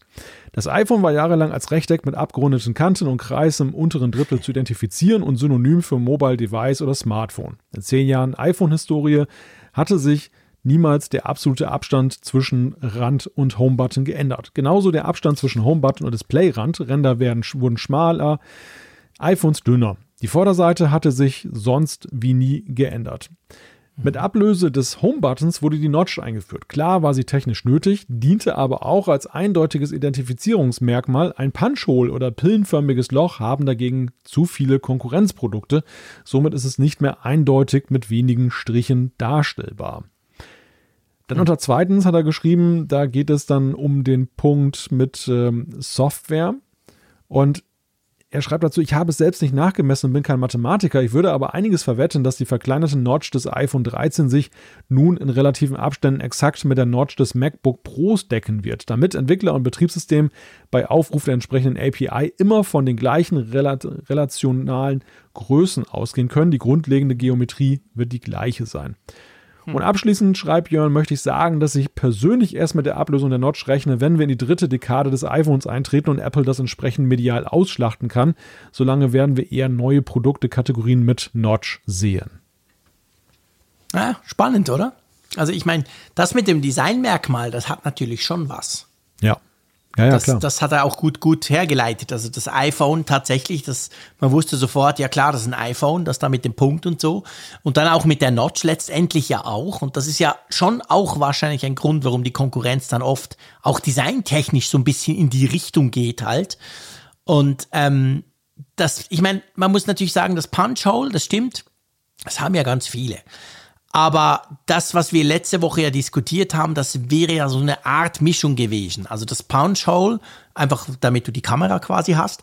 Und daneben halt eben doch noch was Zusätzliches, damit du immer noch dieses Face ID Zeug hast. Also unter Umständen hätte man das oder würde man, wir wissen es ja nicht, wir werden es dann sehen, könnte man das auch so unique machen, dass es dann eben wieder nur Apple hat oder nicht. Aber das, das, das hat schon was mit, mit der Notch, oder? Die ist schon auch ein Designmerkmal. Ja, die ist definitiv ein Designmerkmal. Ich erinnere mich an unsere Diskussion damals, als die die ähm, randlosen Displays in Anführungszeichen mhm. kamen und die Frage, was ist das für ein Schritt für Apple? Und mhm. für Apple war es natürlich ein großer Schritt, weil ja eben genau dieses Piktogramm vom iPhone ja ikonisch ja. war, so wie der, wie, wie, damals ja eben auch der der ähm, der iPod eben mit seinem ja. Clickwheel, was ja auch dann eben ein markantes Merkmal war. Die Frage ist natürlich für mich jetzt, ob man mit Pille und Notch denn dann gleich auch dann das Piktogramm austauscht. Oder mhm. ob das denn so in der, meistens sind es ja sehr Stimmt. kleine Symbole und ob es dann nicht am Ende dann doch so Notch-ähnlich dann in der Verkleinerung ist, dass man das gar nicht jetzt so differenzieren kann. Ja, ja, könnte auch sein. Stimmt. Ja, mal schauen. Also, also wie, wie siehst du das programmiertechnisch? Also ist das, wie soll ich sagen, dass jetzt das MacBook Pro eine Notch hat und wir haben vorhin darüber gesprochen, dass natürlich macOS und, und, und iOS letztendlich ja einen gleichen Kern haben. Hilft das in irgendeiner Form? Kann man da Dinge verwenden, die man auf dem iPhone hat? Weil Nein. jetzt so ein MacBook Pro nicht, oder? Das, also, Nein, das also das die, nicht, oder? die Theorie klingt zwar interessant, aber sie Aha. sie äh, hat in der Praxis glaube ich keine keine Auswirkungen, weil es ja so ist, dass die ähm, Notch oben ja beim MacBook eben in die Menüleiste hineinwirkt und die ist ja nun kein Element, das jetzt irgendwie dann auf bei iPad-Apps und iPhone-Apps eine Rolle spielt. Der zweite Punkt ist, Ja. dass der Apple ja zuletzt ja auch die Notch ja sogar von ihren Dimensionen her etwas verkleinert hat, jetzt bei den iPhones. Also d- da ja auch auf Ja, den stimmt. iPhones zwei Stimmt. Welten jetzt existieren. Wir reden hier zwar jetzt nicht über, über riesige Unterschiede, aber wir reden über Unterschiede und die Relationen sind dann da auch ein bisschen dann eben, haben sich verändert. Also das sehe ich jetzt nicht, dass das irgendein Problem dann, dann ergibt. Ja, okay. Gut. Tja, interessant. Danke vielmals ähm, für dieses Feedback, lieber Björn. Du, ich gucke so auf die Uhr und ich würde sagen, hey, das ist eine Punktlandung, weil, nicht vergessen, übermorgen, also von uns aus jetzt gesprochen, aber für euch wahrscheinlich morgen oder anders gesagt am Freitag, Freitagabend diskutieren wir ja schon wieder zusammen, oder? Ja, und wir müssen ja auch Raphael noch Chance geben, diese Folge noch zu hören, bevor wir dann loslegen. Glaubst du, der schafft das? Hm, nö. Ja, ich glaube, der, Ja, kratzt, wobei. Der kratzt schon mit den Füßen. Er hatte mir geschrieben, er braucht Nachschub. Ah ja, okay. Oh, das ist ja, das ist ja wunderbar. Ja, dann müssen wir natürlich sofort beenden, das hochladen, sofort publizieren, damit er sich das entsprechend anhören kann. Genau. Ähm, ja, auf jeden Fall, lange Rede, kurzer Sinn. Das war's mit der Ausgabe 312. Ich freue mich sehr auf Apfelfunk am Hörer am Freitag. Wenn ihr dabei sein wollt, freue ich mich natürlich auch. Ich freue mich aber auch schon auf nächste Woche. Logisch, hey, sechs Jahre Podcast, wir zwei. Verrücktes, Hurra. verrückte Geschichte. Ähm, auf jeden Fall, da freue ich mich auch drauf. Lieber Malte, mach's gut. Ich ähm, hab's genossen, mit dir zu diskutieren. Und ja, wir hören uns schon bald wieder, nämlich übermorgen. Und ich sag wie immer, Tschüss aus Bern. Ja, und wie immer natürlich auch Dank an unseren Sponsor von dieser Folge, Athletic Greens. Falls ihr das Angebot sehen möchtet, athletic, athleticgreens.com slash Apfelfunk. Den Link findet ihr in den Show Notes auf unserer Website. Danke und tschüss von der Nordsee. Interessante Gäste, spannende Themen. Das ist Apfelfunk am Hörer. In unserer Videoshow auf YouTube kannst du live dabei sein. Schalte ein. Apfelfunk am Hörer.